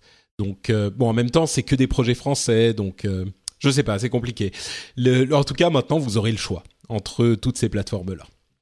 Euh, toujours en France, on a un, nouveau plan pour euh, l'école numérique, à côté des, controverses sur le collège, la réforme du collège. Euh, on a un milliard d'euros qui sera dédié à l'école numérique, selon François Hollande, qui nous dit qu'il a l'ambition que la France puisse être un leader dans le-éducation. Alors je vous avoue que le éducation, je sais, rien que la formule me fait sourire parce que c'est un petit peu euh, les, les, phrases buzz des années 2000 quoi, mais bon, pourquoi pas. Euh, ce qui m'a paru intéressant, c'est que il y a eu d'une part des, des, des programmes euh, qui sont consacrés aux élèves, bien sûr, avec de l'initiation à la programmation, etc., etc., mais aussi une partie des, des éléments dédiés à la formation des enseignants. Euh, parce que c'est vrai que le problème, c'est que si on a des enseignants qui utilisent moins bien leurs appareils que, les étudiants, euh, ça va être compliqué de leur faire apprendre quelque chose ou d'être convaincant. D'un autre côté, est-ce qu'on peut se dire que un, enseignant qui a, euh, je sais pas, 45 ou 50 ans, qui n'a jamais utilisé vraiment d'ordinateur ou qui ça fait pas partie de son quotidien, est-ce que ça va être en, ayant une formation de deux semaines euh, sur les iPads et euh, Windows qui va réussir à, à comprendre vraiment comment ça marche? Est-ce que c'est pas un problème où il faut, c'est un problème de génération, il faut que les générations changent pour qu'on soit vraiment, qu'on puisse vraiment arriver à des résultats convaincants? Je sais pas, mais en tout cas, euh, bah, il, faut essayer de former les enseignants. Je pense que si on les forme pas, ça va pas arranger les choses, c'est sûr. Je pense que c'est le problème numéro un parce que en plus, il est question de, il me semble à la rentrée ou celle d'après, de distribuer euh, une tablette à tous les élèves. Mmh. Euh, ça pose énormément de problèmes logistiques, ne serait-ce que Enfin, ça revient à, donner un, appareil qui coûte vraiment beaucoup d'argent. Euh, j'avais, euh, j'écoutais une, institutrice qui expliquait que le problème était avant tout, enfin une professeure d'école, euh, qui, expliquait que le problème était avant tout que l'élève puisse appréhender l'objet à sa manière, et donc la formation de l'enseignant est importante, mais de toute façon, on peut pas formaliser les choses à ce point-là. On peut pas euh, essayer de d'enseigner ça. Il faut, c'est du feeling. C'est en très grande partie du feeling. Hmm. Et, l'autre aspect, moi qui me surprend à chaque fois, c'est alors j'étais peut-être une exception, mais par rapport à l'initiation à la programmation, moi je me souviens que lorsque j'étais en, cours élémentaire, donc ça remonte à il y a 25 ans, euh, moi j'avais déjà des cours de programmation à l'époque mais c'était seulement une heure par semaine ou quelque chose comme ça. J'avais des cours de, de logo c'était le logo, le, le, le, le, langage. Le langage, ouais, ouais. Voilà, et on était sur des TO, des TO7 ou des MO5, je sais plus, et, et une heure par semaine, je faisais de l'algorithmique. On fait partie de la même génération parce que c'était mon cas aussi, mais figure-toi que ça a disparu euh, depuis et que donc l'idée est de le faire revenir. Mais j'avoue que j'ai cette sensation que ça m'avait servi parce que ça, ça forme la, une espèce de logique algorithmique bah, ça t'aide à comprendre comment fonctionne un ordinateur finalement, mais. Et puis, ne serait-ce que l'utilisation d'un clavier. Quand on, moi, j'ai des, des, parents, euh, lorsque je les mets en face d'un clavier, c'est pas simple. Ouais, ouais, c'est vrai, ouais. Mais tu sais, en même temps, bon, pour, pour un outil qu'on utilise tous les jours, un clavier, effectivement, oui, je pense qu'il faudrait ce type de d'initiation, c'est certain. Euh, maintenant, l'utilisation de la programmation, euh, ça, je suis un petit peu plus. Je sais qu'il y a beaucoup de gens qui disent il faut apprendre à programmer à l'école, etc. Mais c'est comme dire euh, il faut apprendre à construire un moteur euh, à l'école. On utilise des voitures tous les jours. bon, moins qu'un ordinateur, c'est sûr, mais est-ce qu'on a besoin de savoir programmer pour utiliser un ordinateur? Moi, je me dis qu'il faudrait plutôt apprendre à utiliser l'ordinateur, c'est sûr, à utiliser le clavier, et puis apprendre comment fonctionnent les sites, en ce sens que comment ils sont rémunérés, qu'est-ce que sont les données euh, privées, comment est-ce qu'on va, euh, à, que veut dire le petit cadenas dans l'adresse URL, euh, pourquoi c'est important, les données chiffrées, etc. Tu vois, plus ce genre de choses que l'apprentissage de la programmation. Ça serait plus une approche citoyenne sur le rapport du, du, du, du jeune citoyen à l'univers informatique et à l'univers web. Écoute, euh, je, vais, je vais ajouter un, un buzzword dans cette phrase. c'est le rapport citoyen et républicain à l'informatique. Non, c'est moi je Oui, d'accord. Mais bon, d'accord. Non, mais parce que tu vois, on dit toujours euh, citoyen, la, le, citoyen, l'école de la République, et il faut être citoyen, le geste citoyen. Je sais pas, moi ça me paraissait un petit peu approprié. d'accord. Ok. non, mais c'est vrai, c'est vrai. Tu trouves pas? Je, suis d'accord avec toi en plus. C'est juste. D'accord. Je pensais que tu te moquais de moi, mais parce que quelque part, c'est des termes un petit peu pompeux, et je suis d'accord ah que des fois, bon, quand on utilise tous ces termes-là, bon. Ouais. Non, non, mais je suis d'accord avec toi. Je suis d'accord avec toi. C'est, c'est, c'est, c'est cet aspect de l'informatique qui, à mon sens, est important plus que vraiment savoir programmer, euh, un, faire un programme pour afficher Hello World sur sur l'écran. Tu vois ça, euh, parce que Hello World c'est le truc, le premier programme qu'on fait dans n'importe quel langage, c'est afficher Hello World sur l'écran. Comme ça, vous, vous saurez maintenant, chers auditeurs. on faisait, faisait avancer une tortue. il fallait, euh, oui voilà, on me faisait avancer une tortue. ouais, logo. Bon, euh, on a plus d'informations sur le marché unique euh, que voudrait euh, créer l'Union européenne. Et, et, à mon sens, je sais plus si on en avait déjà parlé, mais je crois qu'on l'avait évoqué. Mais c'est quelque chose de très important avoir un marché unique avec des réglementations uniformisées, en ce sens que on aurait plus de facilité pour euh, faire du, business en quelque sorte dans toute l'Europe plutôt qu'uniquement dans son pays. Euh, c'est un vrai problème dans l'Union européenne. Le marché est, plus important quand même qu'avant l'Europe, mais on a quand même des difficultés à sortir de notre propre marché et ça ralentit euh, notre dynamisme économique. À mon sens, ça c'est une bonne chose. Ça, passerait par des trucs comme l'uniformisation euh, de, des lois euh, sur les, les, taxes, la TVA notamment. Bon, c'est pas facile du tout, mais ça pourrait être une très bonne chose pour l'économie européenne, je pense. Et ça passe par, euh, enfin, ça permettrait en fait plus facilement à un, site euh, web de, vendre dans toute l'Europe plutôt qu'uniquement d'abord en France, puis en France et en Espagne et en Italie, puis un petit peu en Allemagne, puis machin. Ça serait beaucoup plus simple. Moi, je pense que c'est une bonne chose.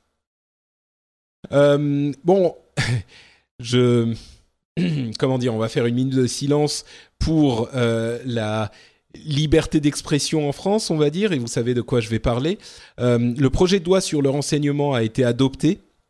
On s'en doutait un petit peu, hein, c'était pas euh, si étonnant que ça, mais il a été adopté par 438 voix pour, 86 voix contre et 42 abstentions. Et comme je le disais il y a quelque temps, je vais pas faire euh, encore refaire tout un fromage dessus.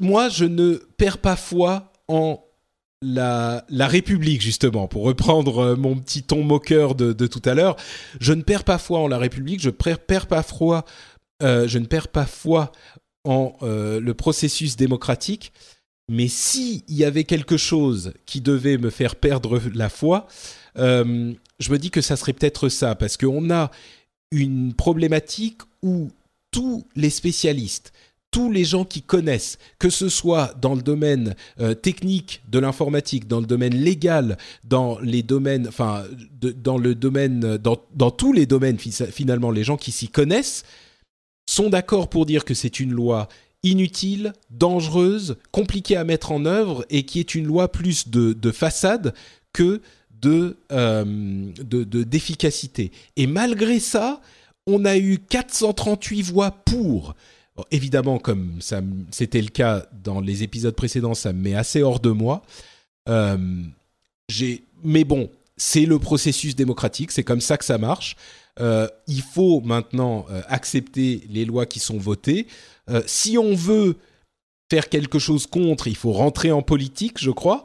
Mais il y a quand même un petit, deux petites lueurs d'espoir. C'est que d'une part, pour la la, connaissance générale.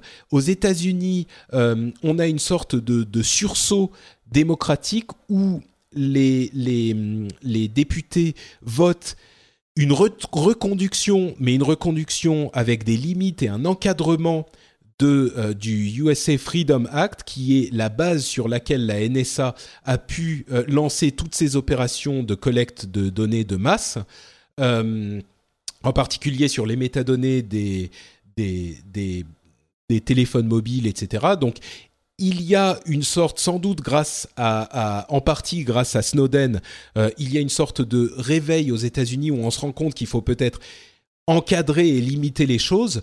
Ironiquement, en France, c'est aussi fait dans un cadre légal qui est effectivement a priori encadré. Donc, euh, contrairement à ce que pensent certains en France qui ont dit ah mais regardez les États-Unis euh, euh, reculent sur la surveillance de masse, alors qu'en France nous on avance. Et oui, c'est factuellement c'est vrai, mais aux États-Unis le problème c'est qu'ils sont partis de tellement loin que maintenant qu'ils sont en train de l'encadrer finalement, on arrive à peu près à un niveau auquel nous, on est en train d'arriver, à peu de choses près, hein, je schématise, mais c'est, pas si différent que ça, aussi, aussi différent que certains le pensent, mais il n'empêche que la dynamique va dans deux directions complètement opposées.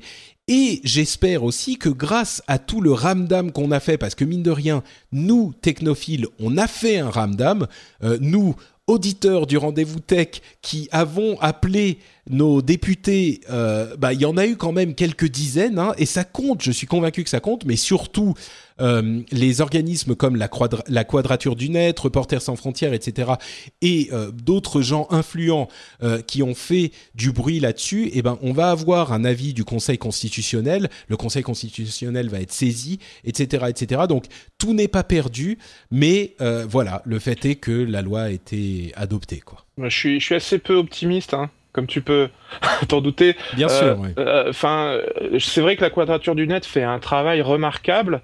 Euh, moi, je me souviens surtout pour ACTA, ils étaient arrivés à faire voter une loi contre ACTA au Parlement européen, et c'était vraiment un très gros succès. Et il y avait eu un très gros travail de lobbying effectué par des, des associations comme la Quadrature du Net, avec la Quadrature du Net en, en, en tête.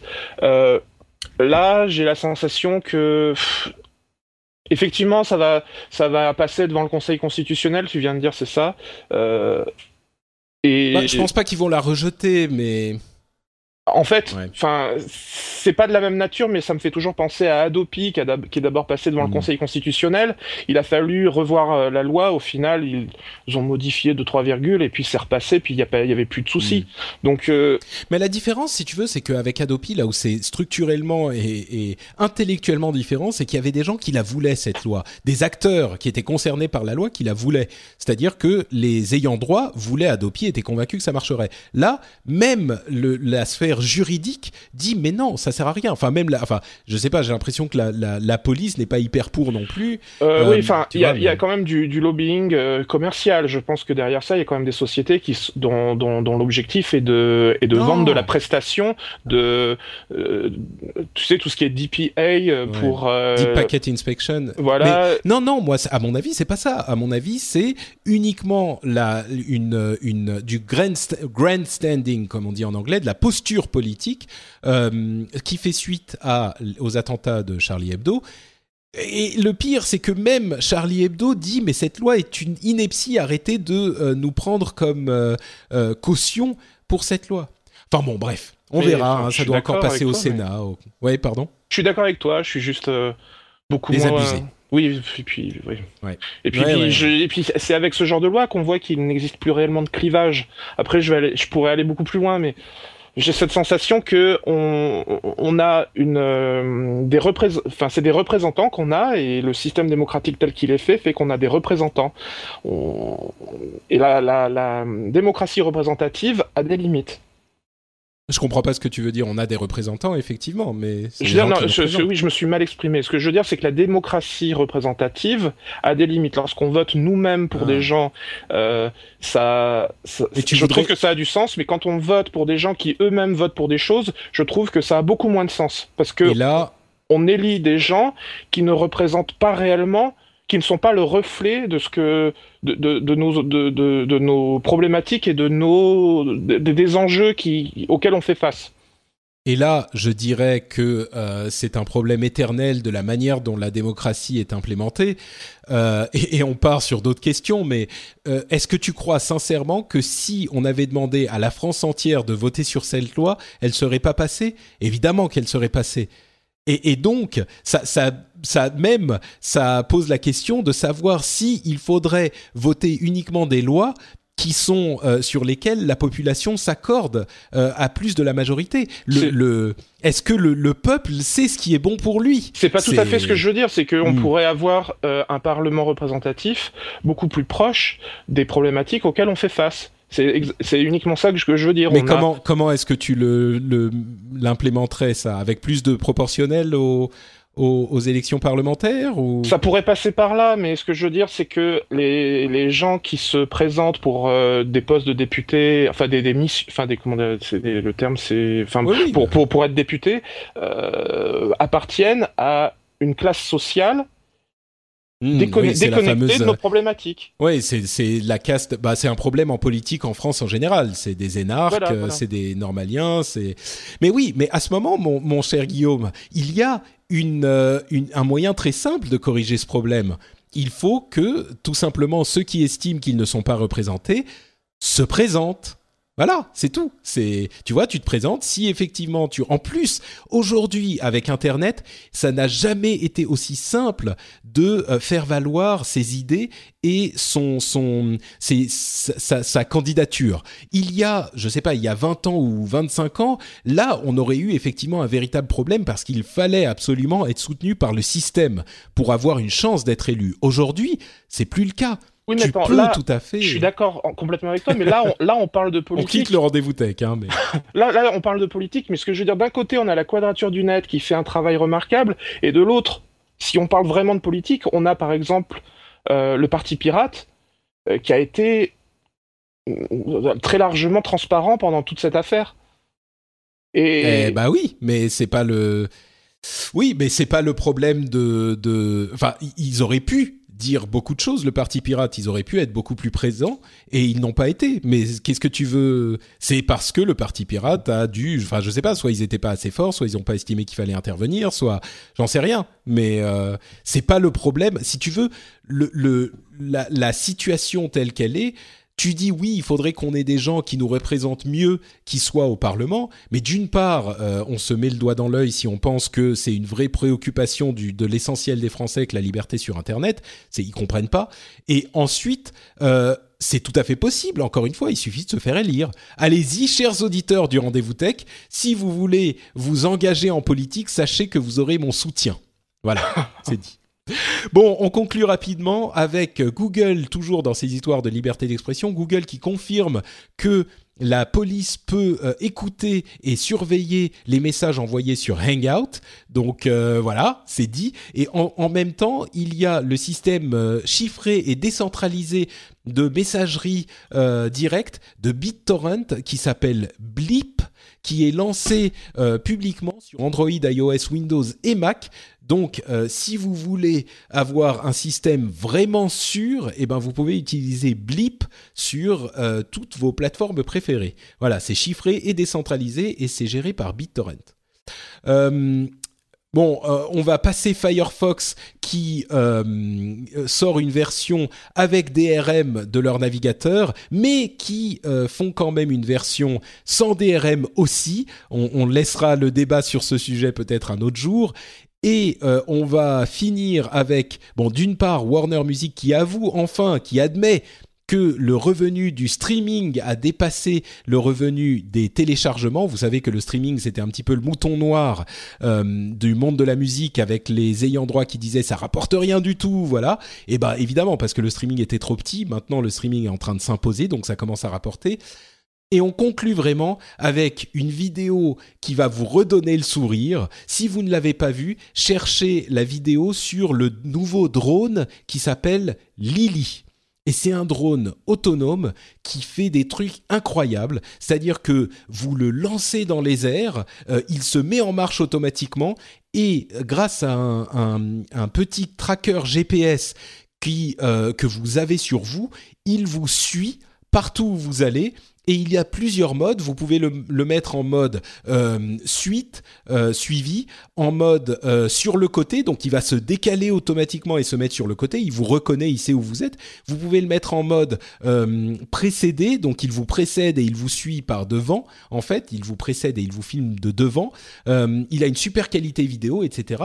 Il coûte presque 900 dollars et 500 pour ceux qui le précommandent. C'est quand même un petit peu cher, mais on se doute bien que c'est pas pour tout le monde, mais c'est surtout pour les gens qui veulent euh, d'une part faire des vidéos de sport, euh, vous savez, de sport extrême. Vous pouvez directement vous-même utiliser ce drone sans avoir un, un, outil, enfin une personne pour vous filmer derrière qui va aller aussi vite que vous, etc.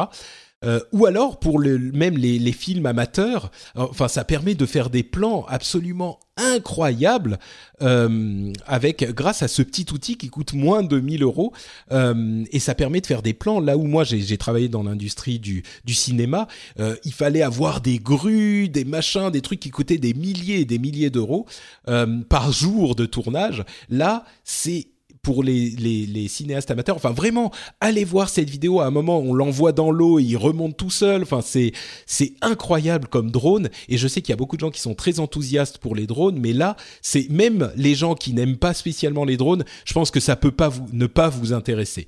C'est un drone qui s'appelle Lily L I L Y. Euh, allez y jeter un coup d'œil. C'est ça m'a vraiment donné le sourire, moi. Tu l'as vu la, vidéo, Guillaume? Euh, Non, non, je l'ai pas encore vu. Là, là, je regardais, je regardais l'article, j'avoue, je suis passé au travers de ça, mais euh, les bah, drones, ça m'attire énormément. Euh, euh, J'ai pas le budget, mais ça m'attire énormément. Celui-là, il est, un peu cher. Hein. Celui-là, il est un peu cher, mais il est tellement impressionnant, donc allez jeter un coup d'œil. Et voilà, on finit quand même sur une histoire sympathique. Euh, C'était donc le drone Lily et on va terminer cet épisode. Euh, je vais quand même, avant qu'on se quitte, vous rappeler que euh, vous pouvez suivre l'émission et trouver d'autres émissions sur frenchspin.fr. Vous vous souvenez de ce site-là et vous y retrouverez aussi le rendez-vous jeu. Entre parenthèses, il va y avoir dans quelques semaines à peine, on est à un mois du grand salon de jeux vidéo qui s'appelle euh, le 3, qui est un énorme événement et qu'on va évidemment couvrir dans le rendez-vous jeu. Donc euh, n'oubliez pas d'aller vous abonner à ce podcast aussi si vous voulez suivre ces informations-là. Euh, vous pouvez aussi retrouver d'autres émissions comme Positron, Upload, etc. Et surtout, commenter sur le rendez-vous tech. Euh, vous savez que c'est quelque chose euh, d'important quand d'avoir vos, commentaires, de savoir ce que vous avez pensé de l'émission. Euh, vous pouvez aussi laisser des commentaires bah, sur iTunes hein, au hasard, nous partager sur Twitter ou sur Facebook. Ça nous aide énormément, ça aide les gens à nous découvrir aussi. Et vous savez que le monde entier doit savoir comment fonctionne la tech, il faut qu'on comprenne le monde dans lequel on vit, il faut que euh, vous répandiez la bonne parole. Donc, bah, partagez-nous sur Facebook, hein, au hasard. je suis Note Patrick sur Twitter, je suis aussi euh, Patrick sur Facebook et euh, je suis Patrick Béja sur Google+. Euh, oui, bien sûr, il faut pas oublier euh, Patreon si vous voulez aller encore plus loin et nous soutenir financièrement, si vous voulez que que l'émission continue et s'améliore. Bon, elle est là de toute façon, mais si vous voulez participer et si vous pensez comme je le dis toujours que l'émission a une une valeur pour vous et que vous, si vous vous dites que bah si elle n'était pas là l'émission, ça m'emmerderait un petit peu quand même. Eh bien, euh, vous pouvez nous euh, soutenir sur euh, Patreon, patreon.com slash rdvtech. Vous pouvez donner 1, 2, 3 dollars, ce que c'est, hein, ça fait toujours plaisir. et voilà, c'est tout pour nous. Je donne tout de même la parole à Guillaume pour qu'il nous dise où on peut le retrouver dans, sur l'Internet. Alors on peut me retrouver sur Statosphère, euh, avec le pseudo Statosphère sur, euh, sur Twitter euh, et sur statosphère.fr. Pour l'instant, il n'y a pas de, de nouvel article, mais je prépare des choses qui devraient apparaître d'ici quelques mois. Très bien. Super, donc Statosphère sur Twitter.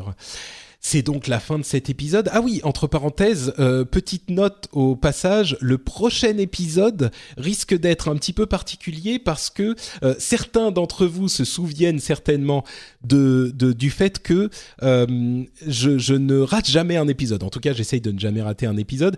Et il y avait un épisode où j'étais, oui, à vrai dire, j'ai encore plus de motivation maintenant que je suis payé par épisode, mais il y avait un épisode où j'étais dans l'aéroport de Moscou et, j'avais enregistré en, au retour de Moscou un épisode tout seul dans l'aéroport de Moscou.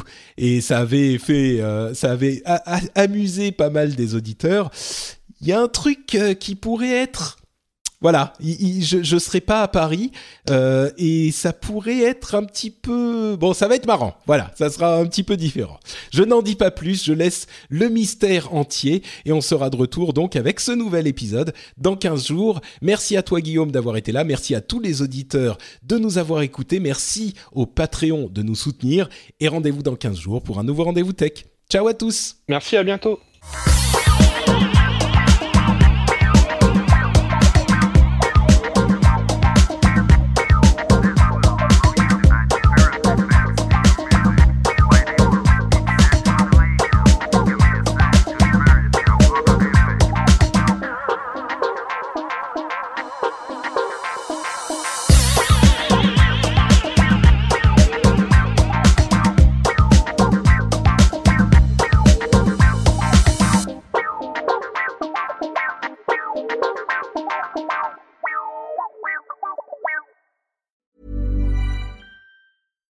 Hi, I'm Daniel, founder of Pretty Litter. Cats and cat owners deserve better than any old fashioned litter. That's why I teamed up with scientists and veterinarians to create Pretty Litter. Its innovative crystal formula has superior odor control and weighs up to 80% less than clay litter.